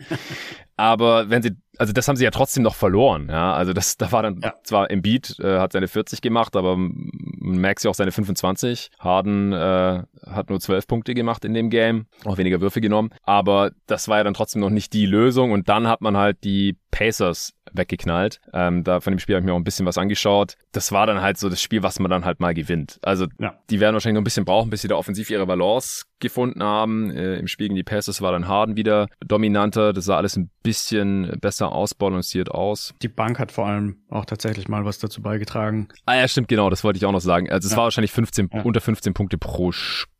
Es sieht aber jetzt immer noch ziemlich krass aus. Also nach den Top 4, äh, Harden macht 27 im Schnitt, Embiid jetzt auch. Nach den vier Spielen genau gleich viel im Schnitt, by the way, 26,8.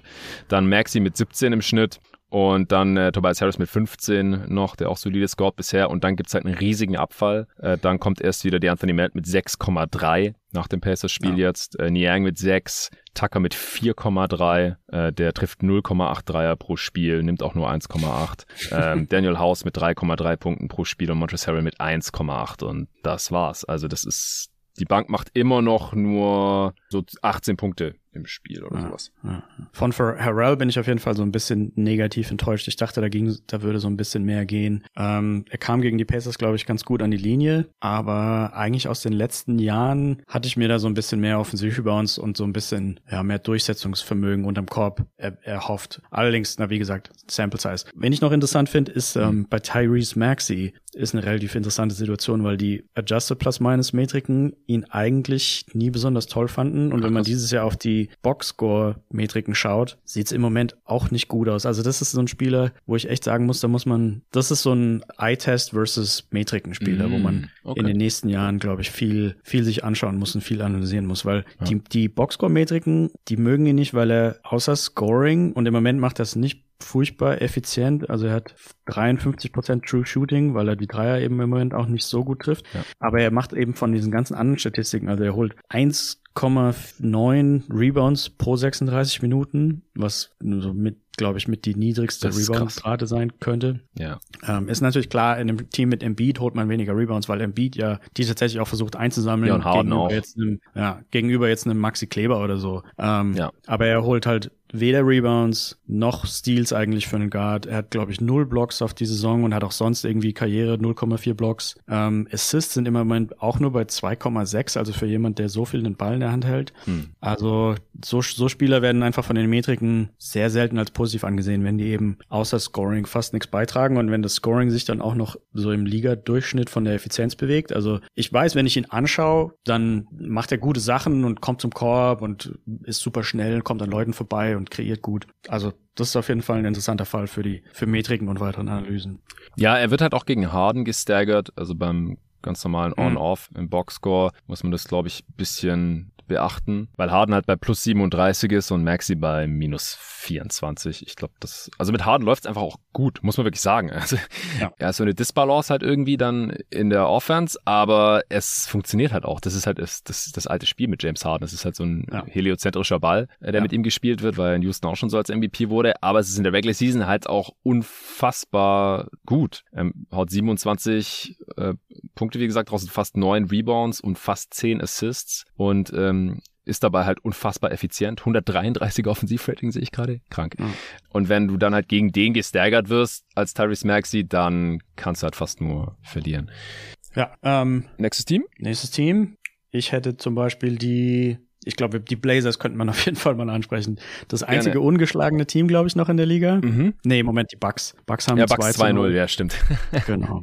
Ja. Aber Blazers haben ja 4 zu 0. Da hat wirklich irgendwie, da scheint alles gerade zu klappen. Also da, da läuft so viel gut. Damian Lillard kam von der Verletzung zurück und spielt genau wie vorher oder im ja. Moment sogar durch die Small Sample Size fast noch besser. Ich glaube 33 Punkte pro 36 Minuten. Auch pro Spiel. Effizient, Dagger. Ähm, über Shaden Sharp wusste ich so gut wie gar nichts, weil ja er bei Kentucky, Kentucky eigentlich nur auf der Bank saß und nie gespielt hat, kein einziges Spiel ja. und wurde dann, glaube ich, Lottery Pick am Ende von den Blazers. Ja, ja, ähm, der sieht auf jeden Fall stabil aus. Was mich überrascht hat, warum ich eigentlich von denen relativ wenig erwartet hätte, ist, dass letztes Jahr Keon Johnson und Greg Brown unendlich viele Minuten für die gespielt haben, gerade gegen Ende, als man quasi gar nicht mehr versucht hat, gut zu werden. Klar.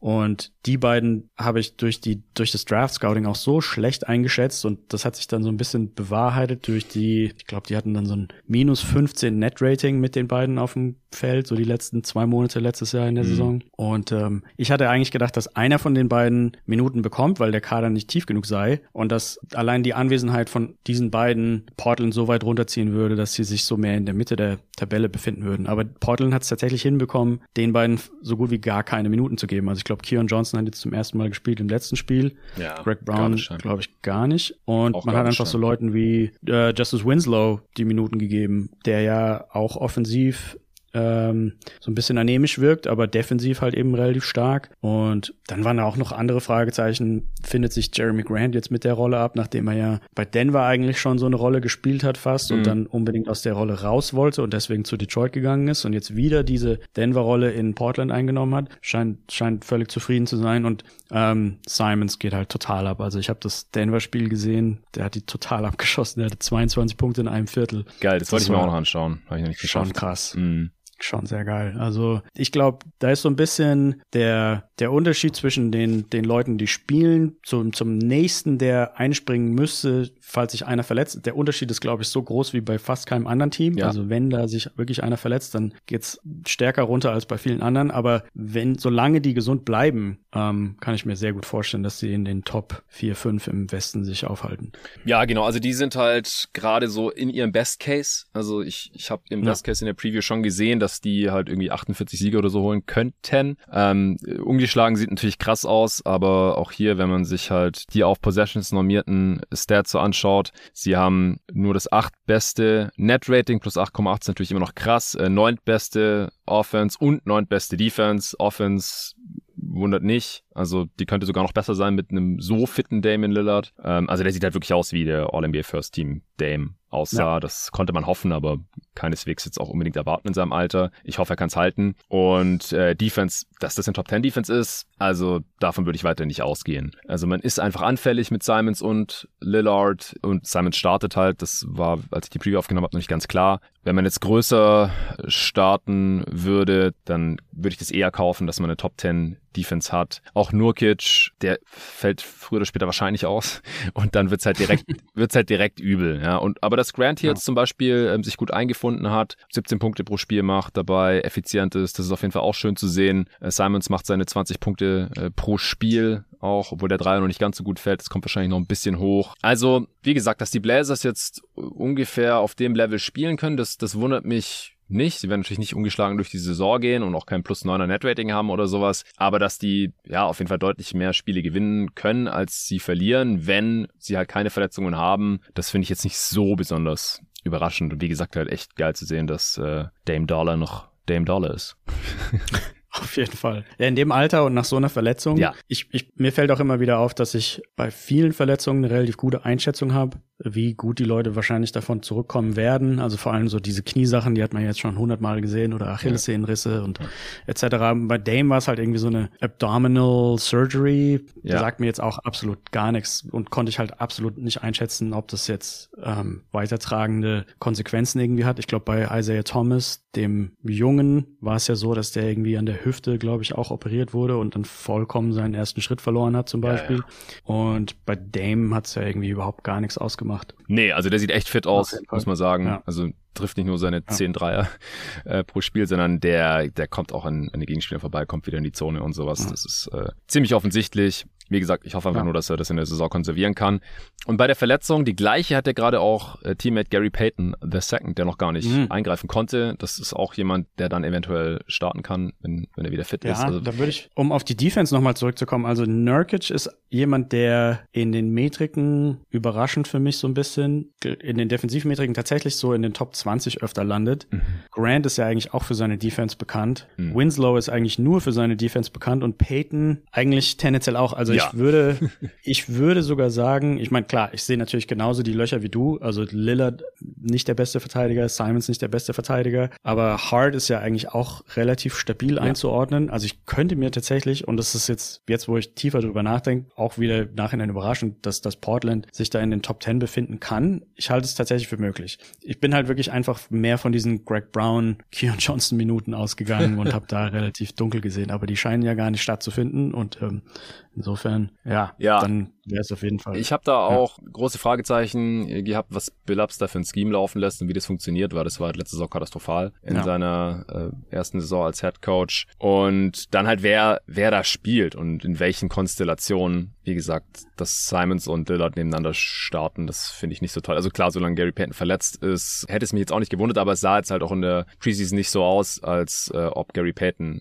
jetzt der Starter ist unbedingt, wenn er fit ist. Ich würde es mir wünschen, weil ich das Team dann einfach ein bisschen besser ausbalanciert fände. Aber das macht mir, macht mir da noch Sorgen, dass sie die Top 10 äh, Defense halten können und dann halt, wie gesagt, Nurkic's Gesundheit. Ganz einfach, weil danach kommt halt ja. Drew Eubanks von der Bank. Nee, aber Gary Payton, der wird morgen reevaluiert, hieß es zumindest mal. Und äh, dann, dann werden wir mal sehen, äh, wann er zurückkommt und ja, wie Lillard jetzt diese Surgery, diese, diesen Eingriff überstanden hat. Das macht er ja auf jeden Fall Hoffnung, dass es bei Gary Payton II ähnlich gut verlaufen wird. Ich finde, wir können übergehen zu einem anderen Team, was Gerne. Verletzungsprobleme hat. Ähm, die Nuggets sind so ein bisschen für mich enttäuschend. Also nicht unbedingt die Nuggets an sich, aber Jamal Murray ist doch sehr enttäuschend, glaube ich. Er wirft 45% True Shooting gerade. Mhm. Ich habe mir auch ein, zwei Spiele von denen angeschaut. Also es sieht echt relativ schlecht aus körperlich, muss man leider tatsächlich so sagen. Ähm, also er kommt sehr schlecht an Leuten vorbei, wird irgendwie häufiger geblockt, ist in der Defense irgendwie nicht up to speed. Da war ja so ein bisschen die Hoffnung, dass er beinahe fit zurück kommen könnte. Nach anderthalb Jahren, ja. Ja. Und ich glaube, da muss man sich jetzt geistig darauf einstellen, dass es mindestens, würde ich sagen, noch einen Monat dauert, bis, bis er tatsächlich der Alte sein können wird.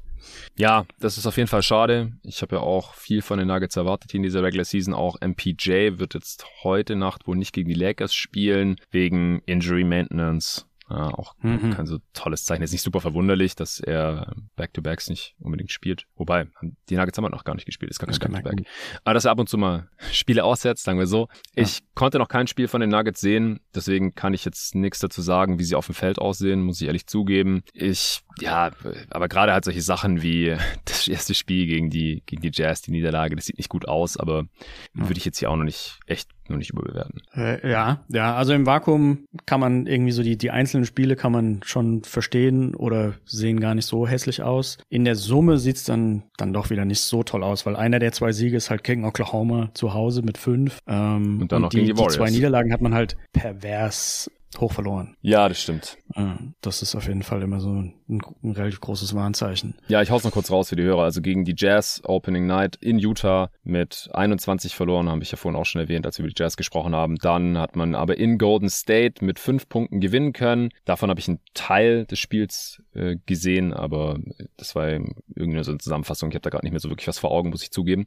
Dann äh, Thunder hat man mit 5 gewonnen, was auch ein bisschen wenig ist zu Hause, mhm. ähm, war aber Back-to-Back -back, äh, nach dem Spiel gegen die Warriors mhm. äh, und dann halt das Spiel gegen Portland, Montagnacht, hat man mit 15, mit 25, 25 verloren, sorry, ja genau, 110 ja. zu 135. Also ja, 135 mhm. Punkte von den Blazers fressen und 123 äh, von Utah ist nicht so toll, die sind auch gerade was äh, die Defense angeht, auf 117 Platz, von Oklahoma. Ja, klar.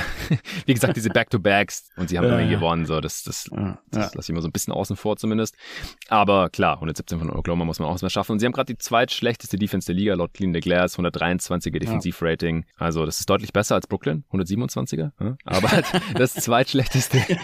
ähm, ich würde davon ausgehen, dass Denver früher oder später irgendwo wieder im Mittelfeld ist, was die Defense angeht. Offense äh, sind sie auf Platz 10. Ist okay. Brooklyn übrigens übrigens auf Platz 8. Auch die Offense wird mit Jamal Murray dann hoffentlich noch besser werden. Also ich glaube nicht, dass er jetzt als Spieler so viel schlechter geworden ist. Er hat einfach anderthalb Jahre kein Basketball gespielt und wie gesagt, mehr kann ich dazu gerade noch nicht sagen, weil ich es mir erst noch anschauen muss. Ja, so ein bisschen bei den Überraschungen vielleicht noch mit dazu, dass man, dass man auch so Kawhi beleuchtet in dem Hintergrund. Also der ja auch ähm, das letzte Spiel nicht gespielt hat, weil das Knie äh, steif war, glaube ich, Stiffness, Knee Stiffness. Also ja. es wirkt insgesamt so ein bisschen so, als hätten die Kreuzbandrisse so ein bisschen mehr Probleme, als man das eigentlich erwartet, erwarten würde. Also ich bin eigentlich jemand, der, der gerade bei den Kreuzbandrissen denkt, dass, dass man wieder die 100% erreichen kann, dass es halt einfach seine Zeit dauert. Und ich dachte eigentlich, dass bei beiden jetzt genug Zeit vergangen ja. wäre. Aber so, ja, es läuft noch so ein bisschen unrunder als ich mir das vor, vorgestellt habe. Ja, Kawhi Leonard ja auch nach wie vor nur von der Bank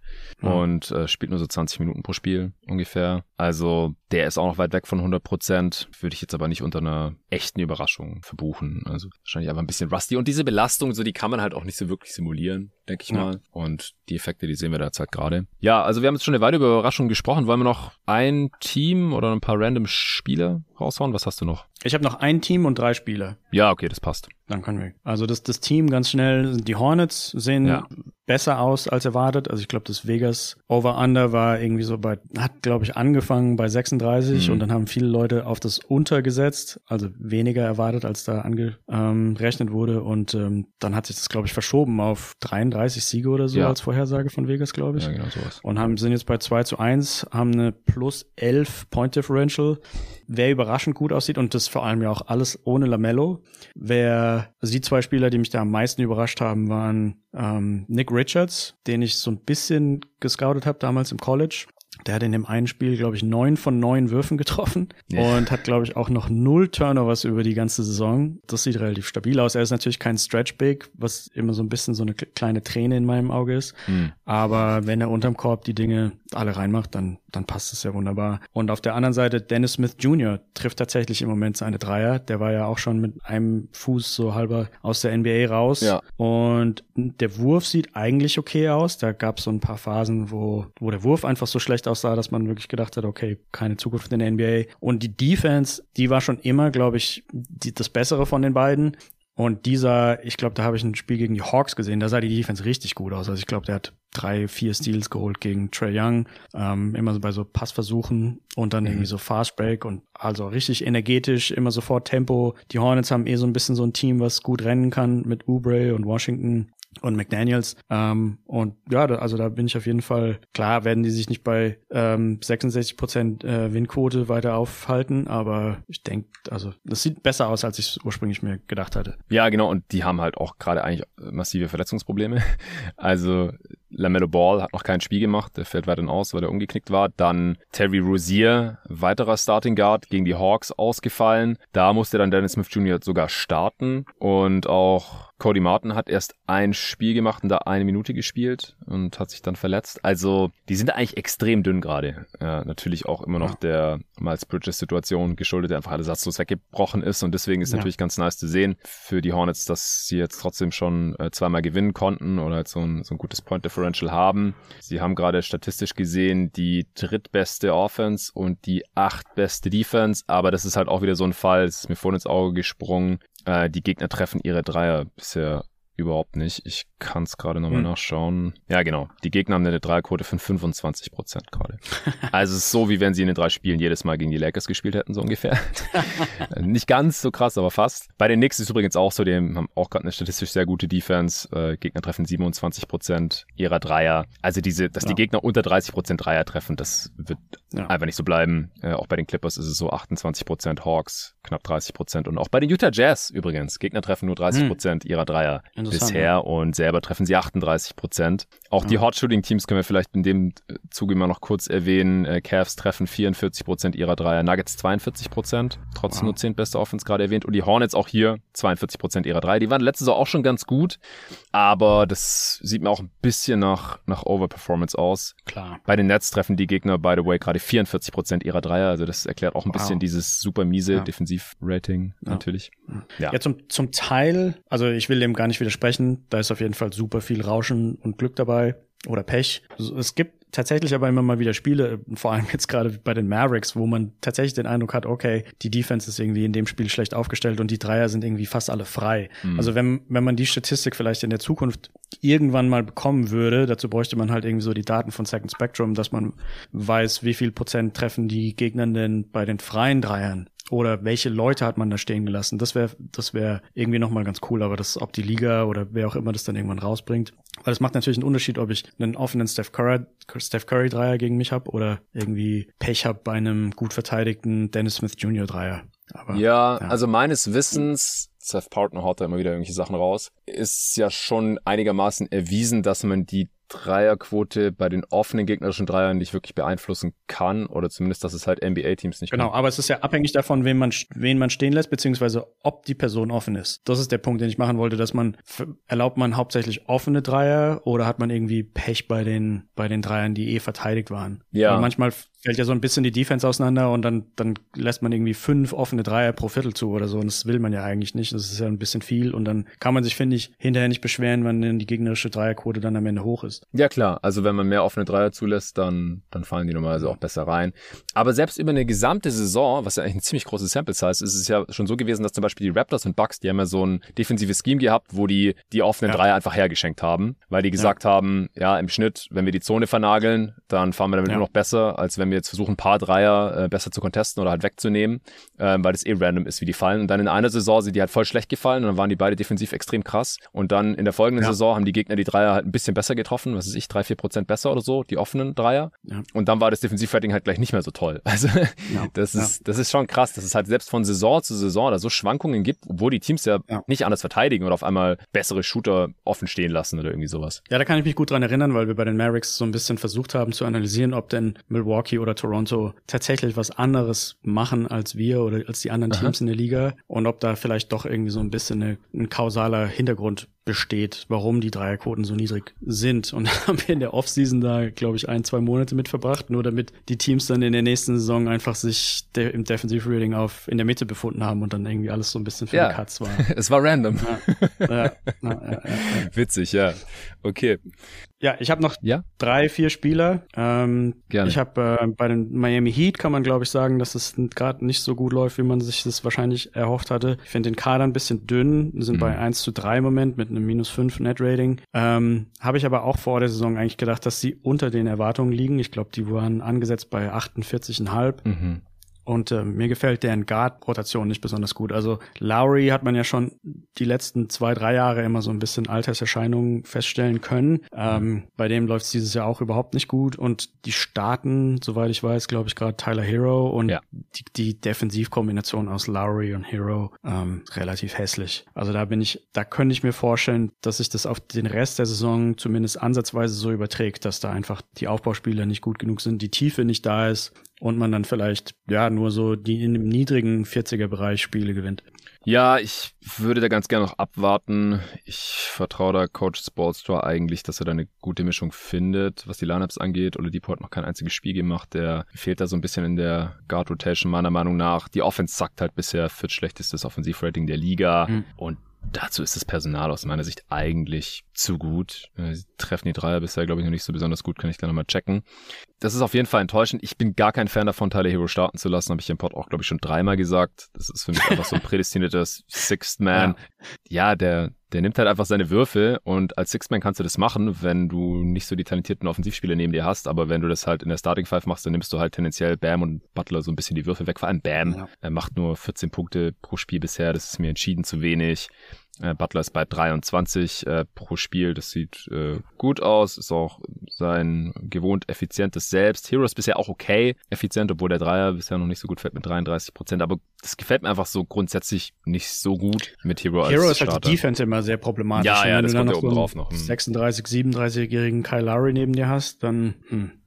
Ja, ich finde, also mit Lowry kannst du halt immer noch switchen. Also wenn du jetzt nicht dieses Switching-Scheme hättest, dann hat Lowry wahrscheinlich schon Probleme, wenn er ständig versucht, um die Screens rumzukommen. Aber wenn du jedes Mal einfach switcht und dann Lowry im Post nicht wirklich abused werden kann, dann funktioniert das meiner Meinung nach noch ganz gut. Aber mit Hero kannst du halt nicht so viel switchen eigentlich, weil der wird dann halt die ganze Zeit attackiert. Und dann musst du ja gerade noch, ja. ähm, weil ja Tucker einfach ersatzlos weg ist und Oladipo gerade nicht spielen kann, der auch ein solider Switch-Defender ist oder mit dem man das auf jeden Fall machen kann, musst du halt gerade die ganze Zeit immer noch so einen mäßigen Verteidiger spielen lassen wie Robinson oder Struce. Mhm. Und dann hast du halt gleich zwei von diesen Dudes mit drauf. Also Hero hat als absolute Schwachstelle und dann noch halt Robinson oder Struce, die zwar größer sind, aber halt auch keine geilen Defender. Struce finde ich von den dreien noch mit Abstand am besten. Oder halt Caleb Martin, der halt kein Scheunentor von Downtown trifft, bisher, aber auch so für seine Karriere einfach kein High-Volume-Shooter ist und der zwar ein solider Defender ist, aber jetzt halt auch Tucker keineswegs da ersetzen kann. Ähm, der zieht die Offense halt auch runter. Also ich habe bisher zu wenig Miami gesehen. Ich habe mir was gegen vom Spiel gegen die Celtics angeschaut. Da muss ich auf jeden Fall mal noch ein bisschen genauer reinschauen. Ich habe ja auch für Scott Next Magazine die Preview geschrieben, deswegen interessiert mich das Team auch. Ich kam bisher einfach noch nicht dazu. Es, es sind einfach 30 Teams und da muss man Schwerpunkte setzen und ich ja muss da bei den Heat noch ein bisschen was aufholen. Aber dass die Offense so schlecht bleibt, das kann ich mir einfach überhaupt nicht vorstellen eigentlich. Ja, und dann habe ich noch zwei positive Einzelspieler-Überraschungen. Mhm. Wobei, also bei der einen ist es eine richtige Überraschung. Ja, wow, bei beiden ist es eine halbe Überraschung, muss ich leider sagen.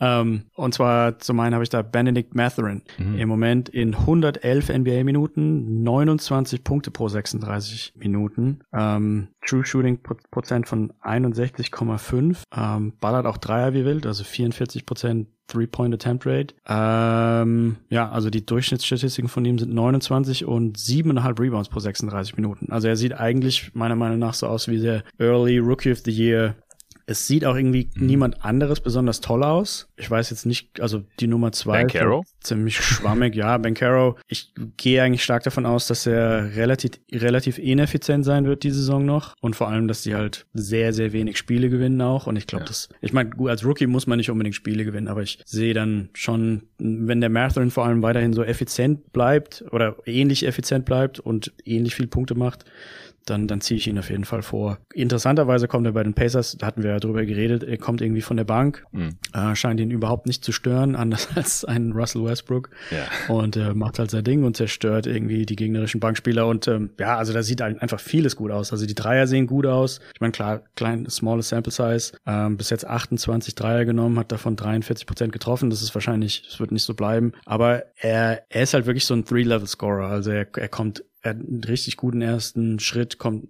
guten Antritt, kommt an den Leuten vorbei und vor allem, wenn er dann auf die Center trifft in dem Drive, dann hat er, finde ich, ein super gutes äh, Mid-Air-Control. Also, mhm. dass er irgendwie hochspringt, der Gegner springt hoch und er adjustet irgendwie oder lässt sich nicht, lässt sich nicht wegschieben. Er hat irgendwie so ein bisschen diese Core-Strength, dass er ja einfach stabil in der Luft steht und dann durch die Hangtime dann noch einen guten Wurf reinbringt. Gefällt mir sehr gut. Ja, ich habe auch schon ein bisschen was von Pacers gesehen. Gegen die Spurs habe ich reingeschaut und auch gegen die äh, Sixers und da hatte mir auch extrem gut gefallen. Und der Output ist halt gerade sehr vergleichbar mit Ben Caro und dabei ist er halt viel effizienter, wie du gerade schon gesagt hast. Ich glaube, die Pacers werden jetzt nicht so schrecklich viel mehr Siege holen als die Magic, wenn überhaupt.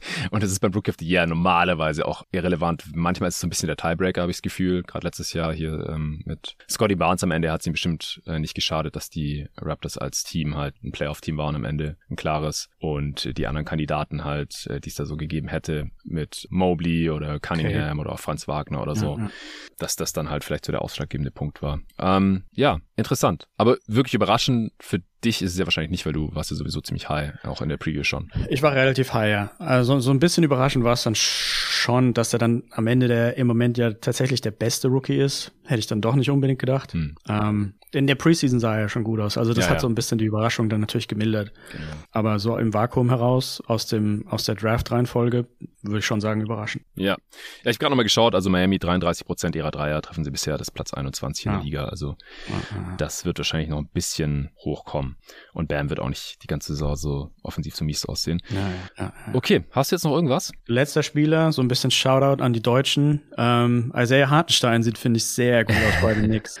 Überrascht dich das? Auch nicht. Also bei ihm ist ja interessant, die Metriken finden ihn auch schon seit vielen Jahren sehr gut, weil er ja. halt einfach effizient die Dinger reinmacht und halt viele Offensive Rebounds holt. Aber genau in dem Stil geht's halt weiter. Also er ist halt so ein richtig guter Energy Big, der ja auch verhältnismäßig groß ist heutzutage für einen Center. Und Mitchell Robinson sieht gut aus. Also Mitchell Robinson hat halt irgendwie vielleicht mehr Blocks und ein paar mehr LA Hoops, aber Hardenstein sieht richtig gut aus. Vor allem, ich finde in der Combo mit Obi Toppin. Toppin ist irgendwie jemand, der, der in einem normalen Halfcourt nicht besonders toll aussieht, aber diese Scrambles, also nach einem Offensivrebound mhm. ist die Defense vielleicht nicht hundertprozentig da oder irgendwie vielleicht ein Turnover oder so, dass er also da aus in den Fastbreaks seine Körbe machen kann oder ja. eben wenn so ein bisschen ähm, Verwirrung in der Defense da ist und da ist die Kombination aus Hartenstein, der halt viel offensiv bei uns holt und da halt einfach wirklich Arbeit macht unterm Korb und dann halt auch, wenn er den Ball, wenn man, wenn er selber mal wirft oder dankt, dann geht's halt auch hochprozentig rein. Sieht richtig stark aus und die Knicks an sich gefallen mir eigentlich auch. Also da bin ich auch nicht so furchtbar überrascht, weil ich habe mir gedacht, dass Brunson da sehr gut reinpassen wird. Mhm. Da war ja die, die Guard-Position immer so ein bisschen das Problem. Und äh, ja, sieht, sieht auf jeden Fall stabil aus, finde ich cool. Ja, die Knicks bei 2-1 gerade und wie vorhin schon irgendwo angeschnitten, äh, auch gerade mit einer statistisch sehr guten Defense. Sie haben das drittbeste Netrating gerade mit plus 11, not clean the glass, siebtbeste Offense auch und die zweitbeste Defense. Aber wie gesagt, die Gegner treffen da gerade auch kein Steuerntor von äh, Downtown. So wie vorletzte Saison sich das ja fast über die gesamte Saison gezogen hat. Ähm, tatsächlich. Letzte Saison dann nicht mehr. Okay, das war schon sehr cool, war schon relativ ausführlich. Wir wollen jetzt trotzdem noch kurz deine äh, Top 30 Spieler enthüllen, beziehungsweise zumindest ja. mal, äh, wo du Luka Doncic da so äh, verortet hast. Ähm, wo, wie willst du anfangen? Ähm, ich würde anfangen mit ein paar Qualifiern. Ja, klar. um so ein bisschen das, das Hot Take vielleicht ein bisschen die Temperatur rauszunehmen. Mhm. Leider, sorry.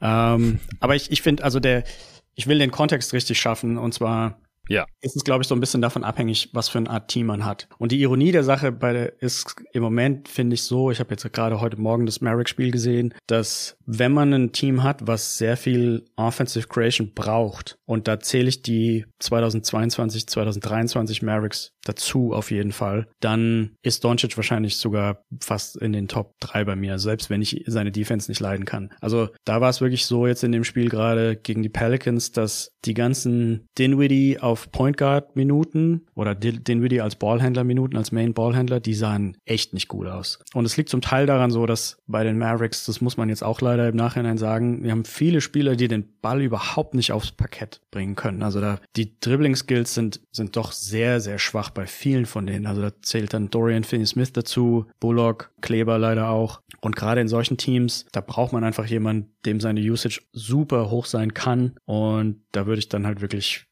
Doncic vielen anderen Spielern auf jeden Fall vorziehen.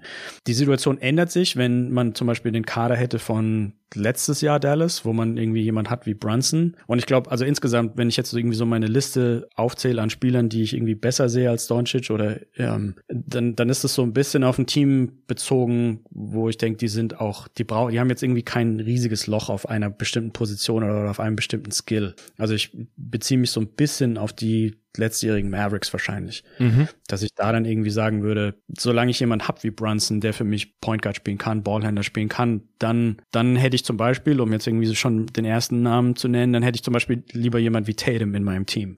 Ähm, weil ich dann einfach denke, dass in der Defense, also ich bin jemand, der die Defense so ein bisschen so ansieht, dass das schwächste Glied in der Kette die die Probleme macht. Und wenn man mit fünf soliden Verteidigern auf dem Feld spiel, spielen kann, dann ist das besonders viel wert, vor, vor allem in den Playoffs. Und ich glaube, gerade da hat halt Doncic dann oft ähm, den Mavericks äh, teilweise wehgetan. Ich weiß natürlich, dass er manchmal auch super toll aussieht. Das ist noch eine andere Sache, die ich auf jeden Fall hier hinzufügen wollte. Ich will, äh, er hat auf jeden Fall immer Stretches, wo er aussieht wie der beste Spieler der Liga oder der beste Spieler der Serie. Das will ich auch mhm. gar nicht irgendwie bestreiten.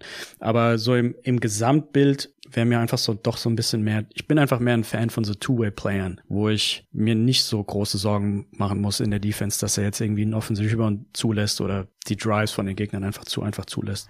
Ist ja auch so eine Frage, da würde ich kurz einhaken, äh, die ja. im Discord dann auch aufgekommen ist oder so eine kleine Diskussion. Wo ist die Grenze des Tragbaren? was halt so eine defensive Schwachstelle angeht. Also du siehst es ja wahrscheinlich auch so, ähm, hast du zumindest andersrum, als wir über den Defensive Player of the Year gesprochen haben, mir dazu gestimmt, dass halt Bigs den größeren Impact haben, aber dass es ja in beide Richtungen geht. Also den größten, größtmöglichen positiven Impact defensiv, wie Rudi Gebert zum Beispiel, ähm, gegenüber einem Perimeter Defender halt, aber halt auch den größtmöglichen negativen. Also du hast einfach ein riesigen Problem, mhm. wenn du einen defensiven Big da drin hast oder halt einen Big da drin hast, den du defensiv schwer in irgendeinen Scheme halbwegs erfolgreich einbauen kannst oder der halt eine gewisse Scheme-Versatilität auch mitbringt, damit du dich halt an die Offense deiner Gegner während ja. der vier Playoff-Runden irgendwie anpassen kannst. Aber Doncic ist ja kein Big, ja, ist ja ein Perimeter-Defender ja. und der verteidigt ja. Aber so, ja. Ich glaube, da gehen die Meinungen so ein Hauch auseinander. Also ich mhm. würde insgesamt sagen, dass ich einfach generell ein Fan bin von größeren Spielern in der Defense. Also ich würde gar nicht sagen, dass die Range an Impact für die Center oder für große Spieler größer ist, sondern ich,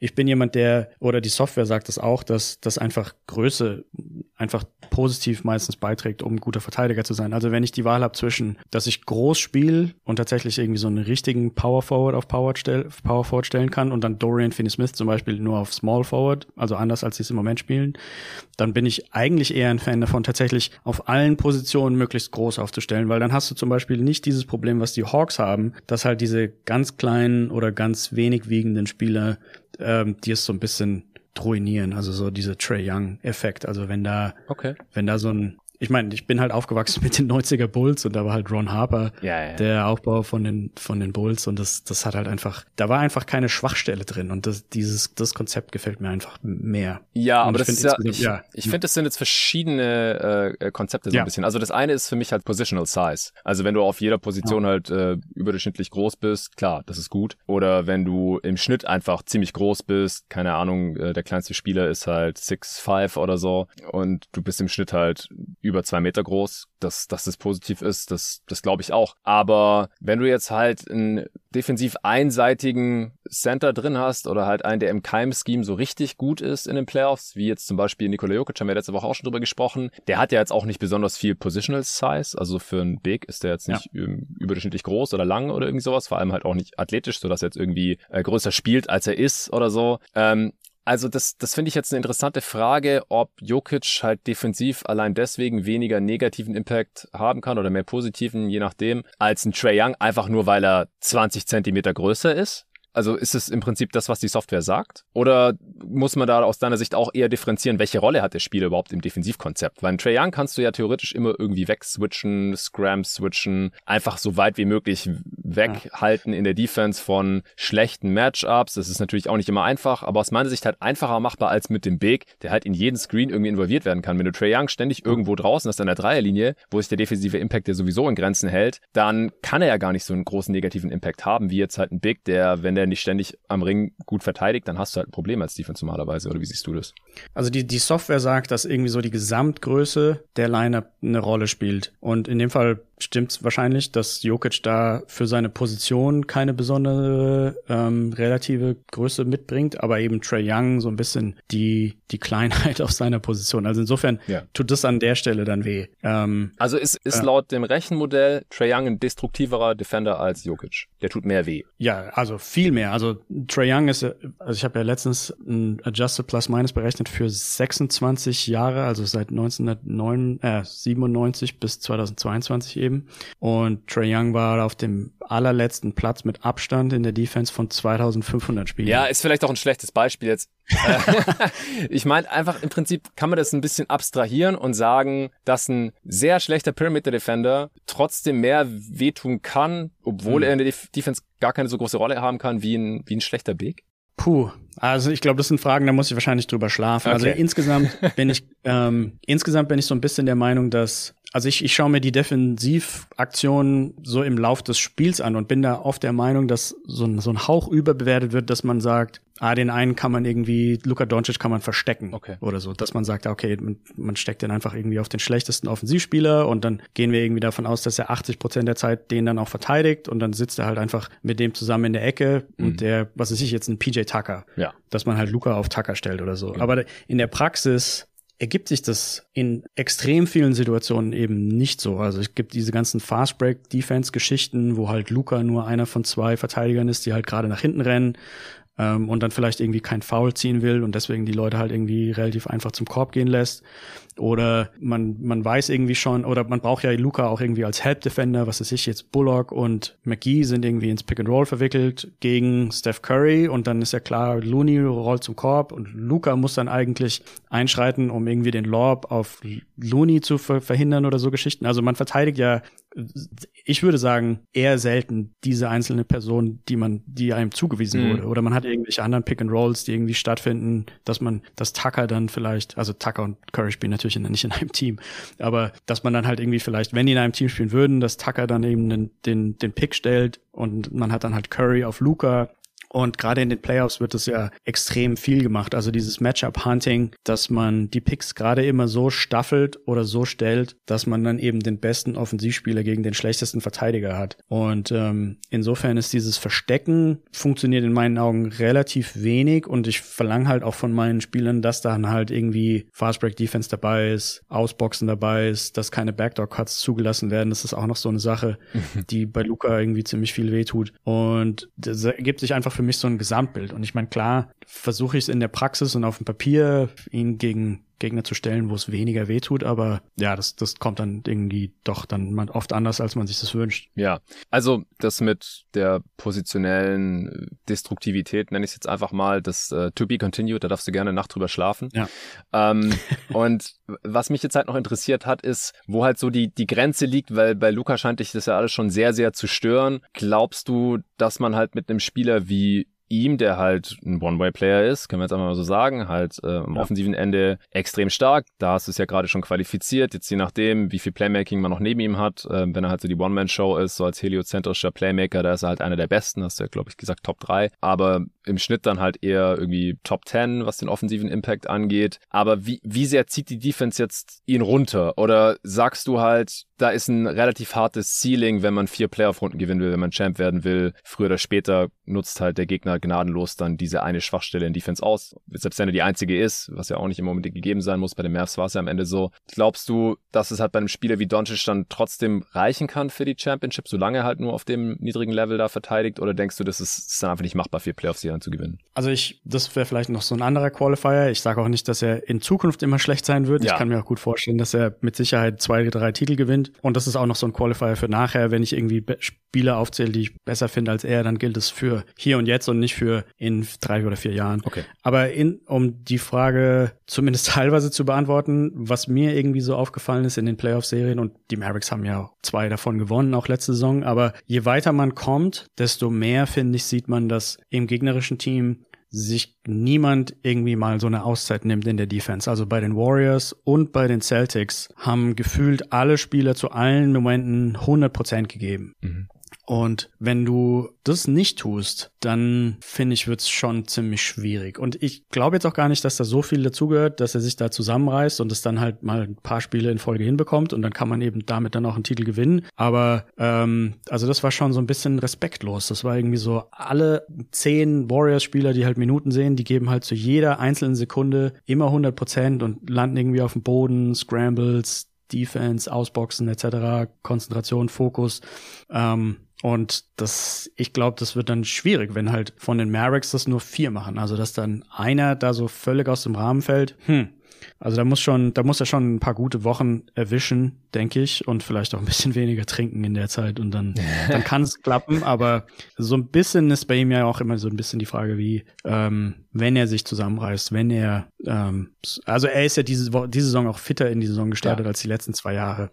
Ähm, aber er sieht körperlich immer noch nicht, er ist ja gar nicht so alt, aber wenn man, wenn man ihn ver vergleicht mit 2019, 2020, die Drives, also Gefühl war er damals doppelt so schnell. Mhm. Ich weiß nicht genau, woran es liegt, aber ja, es ist halt so ein bisschen die, der un ungesunde Lebensstil, von dem er nicht einfach abzuweichen zu wollen scheint. Mhm. Ja, das haben wir auch letzte Woche schon ja. relativ ausführlich besprochen. Okay, also das, das war jetzt eine, eine gute Introduction.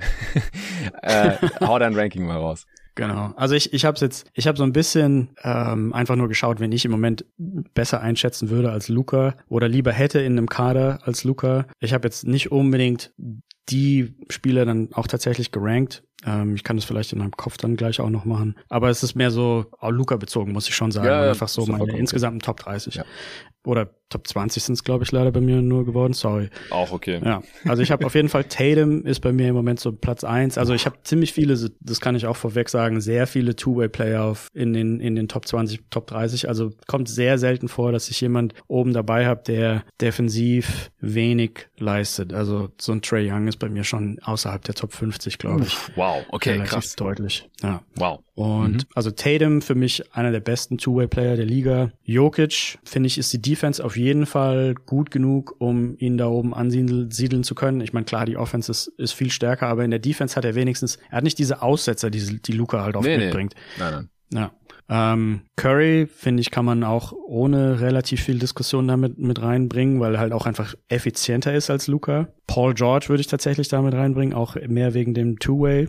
Ähm, Aber ey, die ja. ganz kurz, die die Offense von Paul ja. George. Also vor allem, wenn er halt nicht der Co-Star ist, sondern wenn er, wenn er halt wirklich der Mann ist. Ich ich ja. bin überhaupt nicht überzeugt von. Also gerade letzte Regular Season war ja, in, zwar nur 30 Spiele oder 31, die er da gemacht hat, aber das war ja, ja. so übel. Also ich finde, man sieht da einfach immer wieder seine Limitationen. In Indiana hat es sich das auch schon angedeutet. Er hat es mal über einen kurzen Stretch eigentlich zum ersten Mal ganz gut gemacht in den Playoffs 2021, als nachdem Kawhi sich verletzt hat. Da war ich echt positiv überrascht, ja, aber das waren halt so wenig Spiele. Das ähm, kann halt sein, dass, dass ich da so ein bisschen die Mavericks Clippers Serien im Kopf habe. Aber da hat auch Kawhi mitgespielt. Ja, ja, ja, klar. Ja, okay. Also es ist halt immer die Frage, so, was ist der Ansatzpunkt hier? Also in welcher Rolle stellt man sich die Spieler vor und so? Also ja, man muss ja, ja irgendwie ja. so ein Level Playing Field schaffen. Und äh, da ist er jetzt so der erste Spieler, wo ich denke, ich glaube, da sind die Maßstäbe einfach andere, die man an den Paul George anlegt. Weil selbst als er Dritter beim MVP wurde oder sowas, da war ja Westbrook neben ihm, der halt immer so ein hohes Maß der Aufmerksamkeit der gegnerischen Defense auch auf sich mhm. gezogen hat. Der halt der Primary Ballhändler war und alles, der auch, äh, ich glaube, amtierender MVP war damals noch. Oder zumindest kurz vorher halt den Titel gewonnen hatte, der einfach noch viel besser war war als jetzt auch. Also ich finde, er ist halt so vielleicht die perfekte zweite Geige, je nachdem, ob man halt Steph neben KD dann halt auch als zweite Geige gesehen hat, der war dann halt noch ja. besser, äh, weil er offensiv einfach so viel krasser ist noch, ähm, oder was ich, Jason Tatum, ich könnte mir auch gut vorstellen, dass der sehr gut koexistieren könnte in so einer Paul George Rolle, aber ich finde, das ist halt ein anderer Maßstab als jetzt zum Beispiel, den man an Doncic anlegt. Ja. Also in der Doncic-Rolle wäre Paul George ja. einfach total verloren, trotz seiner viel besseren Defense. Ja, nee, nee, nee, auf jeden Fall. Also ich habe noch viel mehr solche Namen. und, und wie gesagt, also mir, ich, ich, es ist so ein bisschen aus der Linse Mavericks Kader von letzter Saison, wo Creation bis zu einem relativ okay Grad schon da ist. Also, okay. Also, dass man jemand hat wie Brunson und dass man jemand hat wie Dinwiddie und, oder vielleicht noch irgendwie den anderen guten Backup Guard und nicht irgendwie unbedingt Creation braucht, sondern einfach nur in einem, so ein bisschen im Vakuum sich einen aussuchen könnte, wo man sagt, okay, den hätte ich irgendwie jetzt lieber für, für eine Handvoll Spiele und auf gar keinen Fall, es ist auch nicht auch beleuchtet irgendwie so aus Franchise-Sicht oder aus Upside-Sicht, weil ich meine, klar, dass, dass Luca da mehr Upside hat als, ja, ja. als Paul George oder, oder andere Spieler, die dann noch kommen. Ähm, aber also vielleicht, um es ein bisschen zu verdeutlichen, wenn ich einen Kader hätte, Brunson, Bullock, George, Finney Smith, Kleber, dann glaube ich, dass die gewinnen gegen Luca Brunson, Bullock, Finney mhm. Smith, Kleber. So würde ich es, glaube ich, formulieren. Okay, okay, ja. verstehe. Genau. Und dementsprechend, also da wäre dann der nächste Name oder die nächsten zwei Namen, die auch in die Richtung gehen, wären dann Jimmy Butler und ähm, Bridges. Also dein eigener von den Suns, Bridges. Mikael Bridges ähm, over Luca. Ja. ja, ich, ich finde einfach, da ist, da ist so viel mehr Fokus. Da sind einfach diese, mhm. ja, wie gesagt, also diese mentalen Ausfälle fehlen halt total und dadurch ist die Defense in meinen Augen gleich mal vier Punkte oder so besser pro Spiel. Das ist jetzt so eine Einschätzung. Und in der Offense, ich meine, klar, er bringt dir, bringt dir viel und er bringt dir halt am meisten in diesen Situationen, wenn du keine Creation hast. Aber viele Teams oder dieses Beispielteam, was ich jetzt immer wieder nenne, haben eben so ein relativ gesundes Maß an Creation existiert da schon. Und dann ist eben der offensive Mehrwert in meinen Augen halt einfach nicht groß genug, ja, okay. um, um diese, diese fehlende Defense halt auszugleichen. Und, und das ist dann, also, oder anders mathematisch dargestellt, wenn, wenn ich jetzt Luca als minus zwei Verteidiger sehe und ich sehe Jimmy Butler und Bridges als plus zwei Verteidiger, dann sind es ja schon vier Punkte Unterschied pro Spiel. Und ist Luca vier Punkte pro Spiel, also Team, Possession, Impact besser als Bridges? Bridges ist ja auch furchtbar effizient. Ja, aber ähm, so eine kleine offensive Rolle, der kriegt jetzt halt, also diese Saison soll es besser werden. Ja, ja aber, aber brauchst du, brauchst du diese große offensive Rolle? Also bringt dir das dann so furchtbar viel, dem Luca dann diese mega offensive Rolle zuzuweisen? Also, ja, also, also wahrscheinlich. Bringt dir was auch für den, für den offensiven Team-Impact? Ja, das ist, ist das ist halt die alles entscheidende Frage ja. wahrscheinlich. Äh, die werden wir jetzt heute wahrscheinlich auch nicht beantworten können. ich finde super interessant. Ich musste auch mal erst noch mal drüber schlafen wahrscheinlich. Ich bin ein bisschen schockiert von dem Take, weil Mikael Bridges ist für mich halt ein reiner Finisher so. Der braucht halt andere Leute, die was für ihn kreieren und das sind halt im besten Fall Chris Paul oder Devin Booker oder sowas. Ja. Ich weiß gar nicht, ob dann Brunson ausreicht oder den Woody, damit er das woanders auch bringt, aber gut, unterstellen wir ihm jetzt vielleicht mal. Aber also irgendwer muss ja also die Creation übernehmen in dem ja. Team und da ist jetzt halt Also ich ähm, finde ja? ich finde gerade Bridges find, bringt eigentlich die Creation genug mit, also für die Midrange Fadeaways, die er da oft nimmt, aber aber also auf der Liste kommen jetzt noch ganz andere Spieler. Ähm, ich bin sehr gespannt, aber gerade bei Bridges ist halt viel, ja. viel nach Cuts, ja, was ich, Devin Booker wird irgendwo getrappt und dann cuttet er zur Freiwurflinie und dann äh, ist da kein Mensch und er kann den Mutterseelen allein nehmen, diesen Wurf. Ah. Aber wenn er halt nicht Booker irgendwo getrappt wird, so, wo kommt dann die Advantage Creation halt her? Also wie gesagt, ich, dass es Luca in einem Maß betreibt, dieser heliozentrische Ball, der da gespielt wird, ähm, dass es nicht immer so sein musste, müsste, das, da gehe ich, gehe ich noch komplett mit. Aber also gerade in den Playoffs, irgendwer muss ja was kreieren und das kann halt ein Michael Bridges normales überhaupt. Also konnte bisher noch nicht. Jetzt äh, will ja Monty Williams ja. in dieser Regular Season das auch ein bisschen forcieren, damit er es dann halt gut, also, mal kann, wenn es vielleicht drauf ankommt. Aber da muss ich auch dazu sagen, ich sehe es ja dann nicht so, dass, dass ich Bridges dann hundertprozentig in diese Doncic-Rolle stecke. Natürlich. Nein, nein, nicht, nein. Ne? Ja, klar, das ist klar. Ja, sondern Brunson macht halt die Hauptaufgabe und Bridges macht halt seine 14, 15 Punkte, aber halt hocheffizient etc. Und also ich, ich habe jetzt die Zahlen gerade vor mir. Letztes Jahr das ähm, On-Off für Dallas Offensive Rating, da waren die Mavericks vier Punkte besser pro 100 Possessions mit Doncic auf dem Feld, was natürlich gut ist, aber jetzt auf gar keinen Fall super Elite. Und in ja. dem Jahr davor waren sie acht Punkte besser. Das ist schon ziemlich viel. Ja. Also das, das geht auf jeden Fall schon in die Richtung. Ähm, aber ja, also jemand wie Curry hat da glaube ich manchmal eine, eine 12 oder so. Ja, ja, das haben wir letztes Mal auch schon angesprochen. Ja. Und da gab es ja. dann auch so ein bisschen Feedback so, wieso du dieses Plus-Minus oder On-Off nutzt, wenn du doch mit RPM eigentlich eine eine aussagekräftigere Statistik hast, die halt auch den Algorithmus nutzt und da ganz viele Sachen rausrechnet. Mhm. Also das Raw plus minus, das, das hat ja schon diverse Schwächen, einfach, dass man nicht weiß, ja. okay, also man hat halt oft Small Sample Size natürlich, weil die Lineups einfach äh, wenig zusammen gespielt haben und dann halt da irgendwelche Outlier, krasses Rauschen bei den Quoten, äh, bei, man weiß nicht gegen wen man da gespielt hat, gegen welche Teams die Mavs ohne Doncic zum Beispiel gespielt haben äh, und solche Sachen. Und das rechnet ja dein RPM alles raus oder versucht es ja ein bisschen rauszurechnen, oder? Ja, ja. Ja, das versucht es auf jeden Fall alles rauszurechnen. Ich denke, so ein bisschen zur Verständlichkeit sind die okay. On-Off-Zahlen oft ein bisschen simpler einfach. Besser nachvollziehbar, weil das Real Plus Minus, also ich bin gerade so ein bisschen daran zu arbeiten, eine neue Version davon rauszubringen cool. und auch irgendwie ähm, dann besser darzustellen, wie ähm, genau die einzelnen Faktoren äh, einwirken und mit welcher Sicherheit man sagen kann, dass die Faktoren sich in dem und dem Rahmen bewegen etc. Aber ich bin da wahrscheinlich noch ein, zwei Wochen von entfernt. Okay, wenn du soweit bist, dann, dann müssen wir auf jeden Fall noch drüber sprechen. Ja. Weil da, ja. da kommen auch immer wieder Folgefragen oder ich merke immer wieder, dass ich mich auch irgendwas frage und denke, das muss ich natürlich immer noch fragen, äh, wie das genau Klar. funktioniert. Okay, okay, dann, dann hauen wir noch ein paar Namen raus. Ich bin sehr gespannt. Ja, ähm, habe ich LeBron schon gesagt? Nee. Also LeBron wäre da noch dabei, weil auch einfach die Defense besser ist. Und in der Offense, glaube ich, gar nicht so der Riesenunterschied. Mhm. Ähm, dann ein wahrscheinlich extrem Hot Take und den muss ich auch irgendwie vorher qualifizieren, wahrscheinlich so ein bisschen mit. Ich habe mal eine, eine Analyse laufen lassen, welche Spieler in den Playoffs am meisten den Gang hochschalten. Mhm. Und da waren die folgenden zwei dabei. Der eine ist weniger kontrovers, also das wäre Durant ja. und ähm, der andere ist halt Draymond. Ähm, da würde sich mein, mein Ex-Chef wahrscheinlich furchtbar aufregen über den Take. Ähm, aber wenn ich nicht nur jemand habe, der in der Defense halt einfach eine, auf der anderen Seite liegt, also quasi Doncic ist eine Minus eins, sondern eine Plus eins, sondern mit Draymond sogar noch jemand habe, der, der richtig Elite ist ja. und halt auch so viele verschiedene Positionen verteidigen kann. Und vor allem auch wichtig, sehr wichtig für mich, diese, diese Forward-Position da gab es eine Zeit, wo ich glaube fünf, sechs, sieben, acht Jahre in Folge ständig jemand in den Finals gespielt hat, der auf den Draymond quasi zugeschnitten war, dass er den gut verteidigen kann. Also irgendwie so ein LeBron war irgendwie ewig in den Finals oder wenn er nicht in den Finals war, dann war es halt Tatum oder es war Kawhi. Äh, Kawhi. Und diesen oder Giannis, Spielertyp Warriors, ja. oder Janis, genau, diesen Spielertyp gut verteidigen zu können und da halt so eine richtige Go-To-Option zu haben, der aber auch sonst irgendwie super intelligent verteidigt. Ich meine, klar, die die Offense von ihm sieht teilweise richtig garstig aus. Also ich hätte jetzt auch eher lieber den Draymond von vor drei Jahren als den Draymond von heutzutage. Ja. Ähm, ja, aber es geht schon so ein bisschen in die Richtung, dass ich denke, da kann man auf jeden Fall drüber, drüber nachdenken. Dass sein Impact dir lieber ist als ja. der von, von Luca. Ich glaube, Draymond genau. ist einfach offensiv so abhängig von, von seinen Mitspielern, namentlich Steph und ja. Clay. Hat man ja auch so ein bisschen gesehen, als Steph da die ganze Saison ausgefallen ist und Clay eh schon verletzt war und KD weg war. Also da geht halt bei Draymond gar nichts mehr offensiv.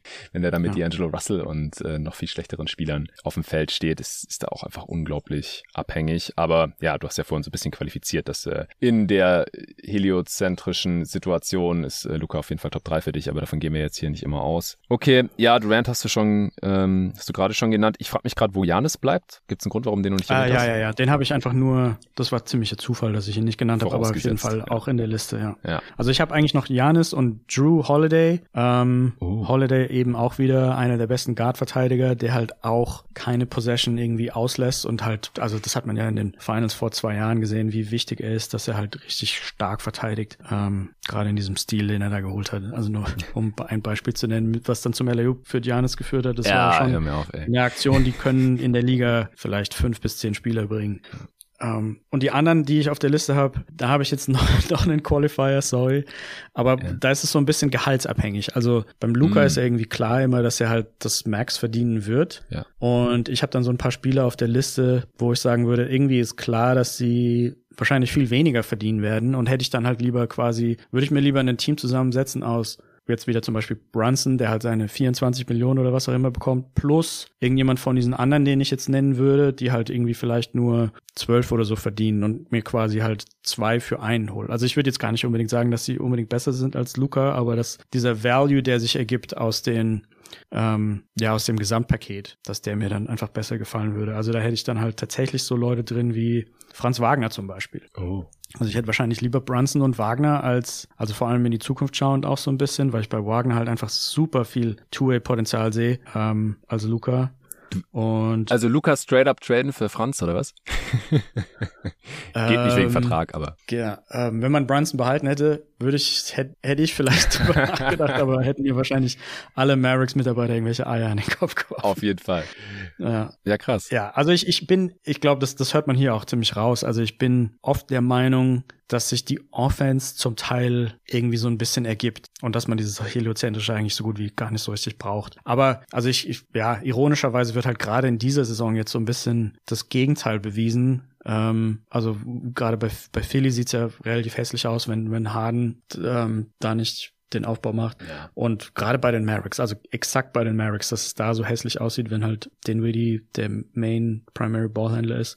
Insofern ja, muss ich vielleicht alles ein bisschen abschwächen und ja, vielleicht geht's. Ja, ja also das, das müssen wir auch ein andermal noch besprechen, weil der, der Pod hat jetzt ja. langsam hier seine Länge erreicht. Ähm, also Note uh, to Self oder to Us hier Impact uh, Bigs versus Perimeter Defender und was mich dann jetzt auch noch interessieren würde, also so den Mehrwert von Elite Offense Creatoren, weil du gerade gemeint hast, die Offense ergibt sich so ein bisschen von selber. Also wurde in der Regular Season als auch dann in den Playoffs vor allem würde mich das noch interessieren, wie du das siehst, aber das, das fangen wir jetzt heute nicht mehr hier an. Ähm, ich glaube, ich bin nicht der Einzige, der gerade hier Kawhi vermisst hat. Ah ja, der ist auch noch auf der Liste. Okay. Sorry. Joel Embiid? Ja, müsste wahrscheinlich auf der Liste stehen. Ich bin da immer, also ich hätte auf jeden Fall lieber Luca, einfach nur wegen den Verletzungssorgen. Okay, ich bin kein großer Fan von, von Spielern, die diverse Mal irgendwie länger aussetzen mussten wegen irgendwelchen Knie- oder Rückenproblemen. Ähm, Moran, finde ich, kann man äh, in die Diskussion mit reinbringen. Lillard, finde ich, kann man im Moment so gerade wie da, Was ist da mit der Defense jeweils? Das findest du nicht so schlecht wie von Luca, oder?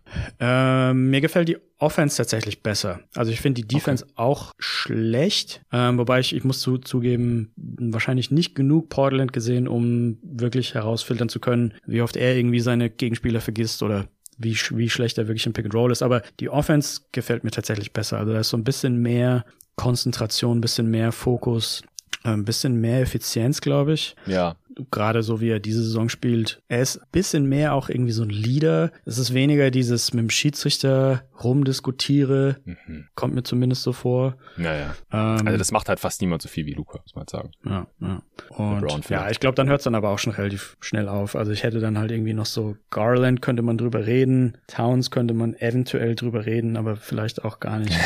was, ich wollte jetzt gerade wieder fragen, was mit der Defense. Weil bei den anderen Namen, da konnte ja. ich mir das jetzt halt irgendwie so ein bisschen erklären. Also bei Embiid ja. habe ich jetzt halt gefragt, weil halt auch Two-Way-Spieler, aber klar, wegen der Verletzung, das trifft ja dann auf, auf Anthony Davis zu wahrscheinlich. Weil ähm, wenn der fit ist, dann dürfte der defensiv eigentlich auch eher so dein, dein Type sein ja. und offensiv halt gut genug. Von den Spielen, die ich jetzt halt noch so in meiner Top 15, Top 20 gehabt hätte, weil bei den anderen ist halt mir halt klar gewesen, okay, äh, sind halt One-Way-Spieler eher, also Morant, ja. Lillard, äh, Trae Young hast du schon gesagt, James Harden, Donovan Mitchell, auch Zion und Devin Booker, die ich halt noch in meiner Top 12 jetzt für die kommende Saison hatte. Okay, ja. Also äh, Booker finde ich, der, der strengt sich auf jeden Fall an defensiv. Also sehr, sehr ja. viel mehr als, ja, als Doncic. Ja, ja. Der hat da nicht so die Aussätze. Doch, Booker würde ich auch auf jeden Fall zumindest diskussionswürdig bezeichnen. Okay. Im Vergleich mit Doncic. Okay, ja, das ja. freut mich. Da auch wieder die Frage. Also wenn du, wenn du dir zwei Kader vorstellst, ähm, Brunson, Booker, Bullock, Finney Smith, Kleber oder Doncic, Brunson, etc.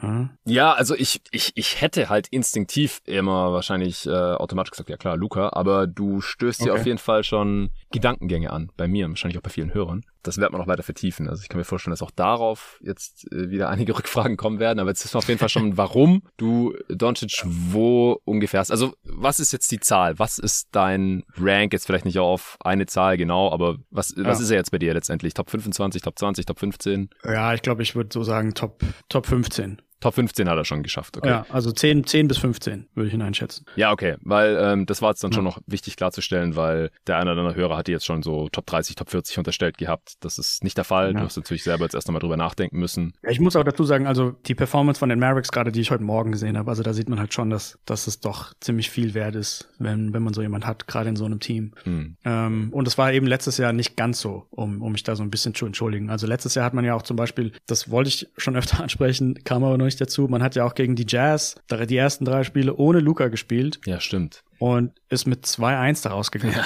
Also da ist, da würde ich halt wieder diesen, diesen Gedankenanstoß machen. Braucht man diese, diese extreme Offensive Creation, braucht man die unbedingt so sehr? Ja, das ist auf jeden Fall ein gutes Argument für dich, diese Playoff-Spiele ja. ohne Luca gegen die Jazz.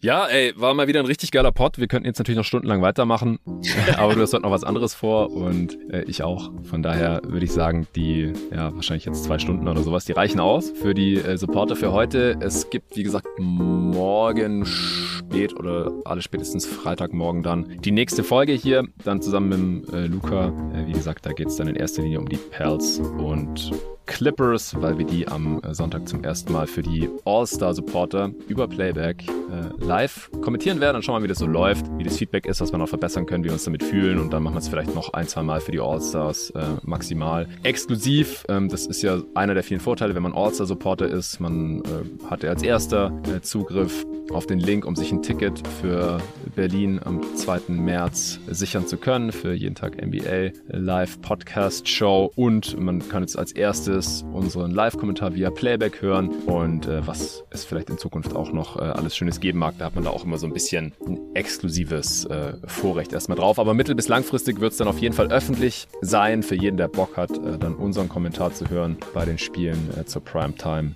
in Deutschland, wenn wir da ein bisschen reingekommen sind. Das ist quasi erstmal die, die Beta-Version. Äh, wir äh, beide, Jerry und ich, werden nächste Woche wieder aufnehmen. Ich weiß noch nicht worüber, das besprechen wir gleich noch. Und dann äh, nochmal danke an alle fürs Zuhören, fürs Supporten. Danke an dich, Jerry, und bis zum nächsten Mal.